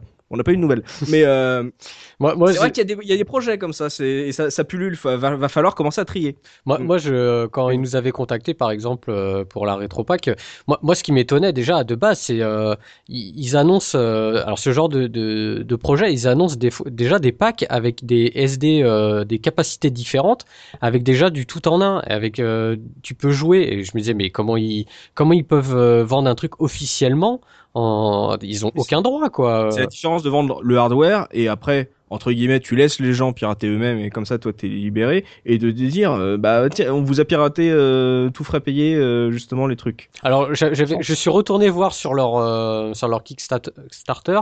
Euh, en fait, ils ils parlaient euh, plutôt de, de, de pack émulateur. Je sais pas s'il y avait des ROM dedans, mais bon, d'après ce que j'ai compris, effectivement, euh, ils n'avaient pas les droits pour utiliser tel ou tel euh, émulateur, quoi. Donc, euh, même- on n'est même pas en train de se dire est-ce qu'ils avaient des problèmes de droit pour les jeux, c'était les- sur justement les droits de l'émulateur, ouais. ça. l'utilisation de l'émulateur. On, on était déjà dans, de base dans un premier problème avant que Nintendo Sega puisse commencer à s'y intéresser. Donc euh, ça commence à, à sentir un peu, mais c'est dommage. Mais en tout cas, il y a, il y a plein de projets qui, qui Ah bah, naissent, en plus avec le Raspberry Pi. Tu vas sur le bon coin, c'est pareil. Hein. Maintenant, tu vois des gens qui vendent des, des Raspberry euh, euh, blindés de ROM. euh, vous, vous tapez, même sur eBay, hein, vous tapez, euh, voilà, il y a des gens qui se font des petits business comme ça maintenant à vendre des consoles toutes toutes prêtes pour des gens qui n'ont pas le courage de, de mettre les mains dans le cambouis, quoi. Le deal de Rome a de Ok. beaux jours de repris. tellement, tellement. Et puis euh, après, c'est un truc qu'on disait, euh, c'est que c'est bien de sortir la NES Mini et tout, ça refaire, ça refaire parler de la NES, etc. Ça va peut-être intéresser des jeunes euh, ou des enfants à, à des jeux plus rétro, ça va les habituer au pixel. Et mais on avait, je, je me semble bien qu'on l'avait dit déjà à l'époque, c'est que nous, en tant que public, ce qu'on attend, c'est pas que Nintendo sorte la NES Mini, c'est qu'ils refassent des fournées de NES et de SNES pour nous permettre d'a- d'avoir des consoles neuves euh, de base, même s'ils te mettent un truc, un Raspberry à l'intérieur avec une sorte de, de collection de base, mais qu'on puisse, comme les Rétrons ou les euh, consoles That Games, avoir le slot pour mettre nos propres jeux, tu vois, c'est c'est ça qu'on attend. Faites une console où euh, les gens qui n'ont pas les jeux puissent jouer à, à votre sélection, et que ceux qui ont déjà les jeux puissent avoir une console neuve. Ça, ça serait tellement cool. Ça serait vraiment bien, ça. Mais bon, voilà, c'est la NES Mini, quoi. Mm. Ouais, la, la- Oui. la S Mini, il y aurait eu le port cartouche. Euh, je pense que je l'achetais direct. Hein. Mm, mais carrément. Ouais, c'est- Carrément. Et le problème, c'est qu'elle est trop petite pour mettre la cartouche, donc euh, Oui, on, est, sûr. on, est, on est mal. Ou ne, ne serait-ce qu'un port SD, je, je sais pas, mais euh, là, c'est vraiment trop fermé. C'est vrai que c'est dommage. Est-ce que vous pensez qu'il y a des gens qui vont craquer la NES Mini pour mettre des Ah oui. d'autres ROM? Bien sûr. C'est pas en cours, ça C'est C'est en cours. Ouais, si, c'est sûr. Ah. En plus, tu peux Mini, pas la connecter à. Internet. Tu peux pas la connecter à Internet, un service qui va te rajouter des jeux euh, que tu payes. Non, euh, mais il y a dans la limité, en fait, c'est une mémoire, euh, c'est une mémoire qui est greffée sur, c'est- à l'intérieur, c'est comme un Raspberry, c'est une petite, euh, une petite carte mère, et la mémoire est directement intégrée. Et il parlait de faire quelques soudures pour accéder à cette mémoire flash, et en fait euh, reprogrammer la mémoire flash pour y intégrer autre chose. Après, il faut voir la capacité de la mémoire flash qui est à l'intérieur. Je, je sais pas combien il y a de capacité, mais voilà, ils vont pouvoir balancer autre chose à la place. Mais ça, ça va, ça va très vite arriver. hein. Ouais, c'est ce qu'ils ont fait sur la Neo Geo. Euh, Ouais, X, ouais. Mm. Ah ouais Ouais, ouais, Ouais, ouais, ouais, tout à fait. ouais, ouais, je- c'est- ils ont reprogrammé, en fait, je crois que c'était une petite SD qui avait dedans, etc. Et avec C'est ça. quelques soudures, c'était bon. 200 euros la SD. Mais euh, ouais, bah non. Après, voilà, la question ça va être, euh, ouais, on peut reflasher la, la NES Mini, mais quand tu vois qu'un Raspberry Pi euh, mis en NES euh, est plus petit, euh, de meilleure capacité, euh, va être la question parce qu'en plus il coûte moins cher. Euh, Cohen, toi justement, toi qui bidouille, euh, est-ce que euh, tu as, tu t'es intéressé à ces consoles plug and play ou c'est vraiment pas toi la cible? Ah non, moi je suis clairement pas la cible. Euh, mais je crois comme beaucoup de, rétro gamers, on n'est pas, c'est pas nous la cible de, ce type de produit. Je crois que c'est euh, effectivement pour euh, surfer sur une sur un revival euh, des, des années 80-90 euh, pour des, des, des personnes qui se sont euh, jamais intéressées euh, de près ou de loin à l'émulation et du coup qui voilà euh, l'occasion d'avoir un support ludique. Euh, S'ils en ont vendu autant de camions, c'est pas pour rien non plus. Après, je pense qu'effectivement, euh, on n'est pas la cible. Euh, quand je dis le 11, c'est euh, nous rétro gamers ou en tout cas qui, qui passent par l'émulation. Mhm. Euh, pour le coup, il y a quand même une vraie cible, je crois. Euh, moi, j'avais Ils en bien vendraient aimé. pas. Hein. Ouais. Mais non, ils en vendraient pas. Donc s'ils en vendent autant, enfin c'est pas anodin. Alors après c'est derrière c'est euh, c'est le branding euh, Nintendo. Hein. C'est pas non plus euh, c'est pas non plus rien. Oui. Ça marcherait peut-être pas autant avec l'Armiga, j'en sais rien. Je fais un petit tac. Mais euh, euh, juste, moi j'avais bien aimé. euh, Il y avait une console portable comme ça qui avait permis ça. C'était la, la Revo euh, Revo K101 Plus, qui était une format console portable qui permettait de remettre avec un port cartouche pour relire ces jeux Game Boy, notamment, mais avec la possibilité là aussi de pouvoir ajouter des ROM, de pouvoir émuler d'autres jeux que ceux de la Game Boy. Et donc là, vous pouviez remettre vos cartouches de, de GB, de GBA euh, directement dans la machine et pouvoir rejouer quoi. Et ça, c'était euh, ça, c'est génial. Le jour où on a une console qui permet de faire ça, plug and play, en pouvant réajouter euh, nos anciens, nos anciennes cartouches, Mm. euh, bah, je pense qu'ils ont tout compris. Alors la rétro N5 était partie sur ce, sur cette idée-là, mais je pense que c'était un peu, un peu l'usine à gaz, un peu trop sur la même console quoi. Un peu trop Transformers, c'est clair. Mm, En plus, c'est pas beau. Mais ouais, bon, bah, la, la NES Mini a été un, grand succès, euh, mais euh, forcément, on n'est pas, euh, pas la cible. Et euh, quitte à claquer 60 euros, regardez plutôt ce qui se fait du côté des Raspberry. euh, beaucoup plus de, de promesses, beaucoup plus de possibilités. En plus, c'est tout mignon. Et puis, euh, si vous avez, en plus là, voilà, l'ouverture vers le NFC, ça peut donner des trucs totalement ha- hallucinants. Bah voilà, on a fait un bon petit tour là, de, un petit récap de ce qui s'est passé en 5 ans justement dans l'émulation. On voit que ça a bien bougé, qu'il y a vraiment de, de, de beaux trucs qui, qui s'annoncent. Le Raspberry semble être le truc le plus prometteur. Et on voit que la Wii marche très très bien euh, comme plateforme. Bah, c'est là-dessus que va se terminer ce podcast hors série. Et vous pouvez bien sûr poursuivre la discussion avec nous dans les commentaires sur la case rétro.fr. On vous y attend. Euh, Cohen, merci encore d'avoir accepté notre invitation. Peut-être rejoins nous pour ce numéro, d'avoir apporté ton expertise de bidouilleur sur l'open console sur le sujet. Ça m'a fait vraiment plaisir de, te réavoir sur le podcast et tu nous as apporté de, de bien belles lumières. Bah écoutez, c'était un plaisir partagé. hein. Merci à vous. Là, on va, je le rappelle évidemment, hein, on te retrouve sur openconsole.com euh, pour parler de console open source. Donc, euh, chers auditeurs, si vous savez pas quoi faire de vos étrennes, bah, n'hésitez pas à aller jeter un œil aux sélections proposées par Open Console. Il y a moyen de se faire un, joli petit cadeau euh, pour commencer l'année, de, de, de bien belles machines. Euh, merci à tous mes chroniqueurs d'avoir participé à cette émission et merci à vous, chers auditeurs, de nous avoir suivis.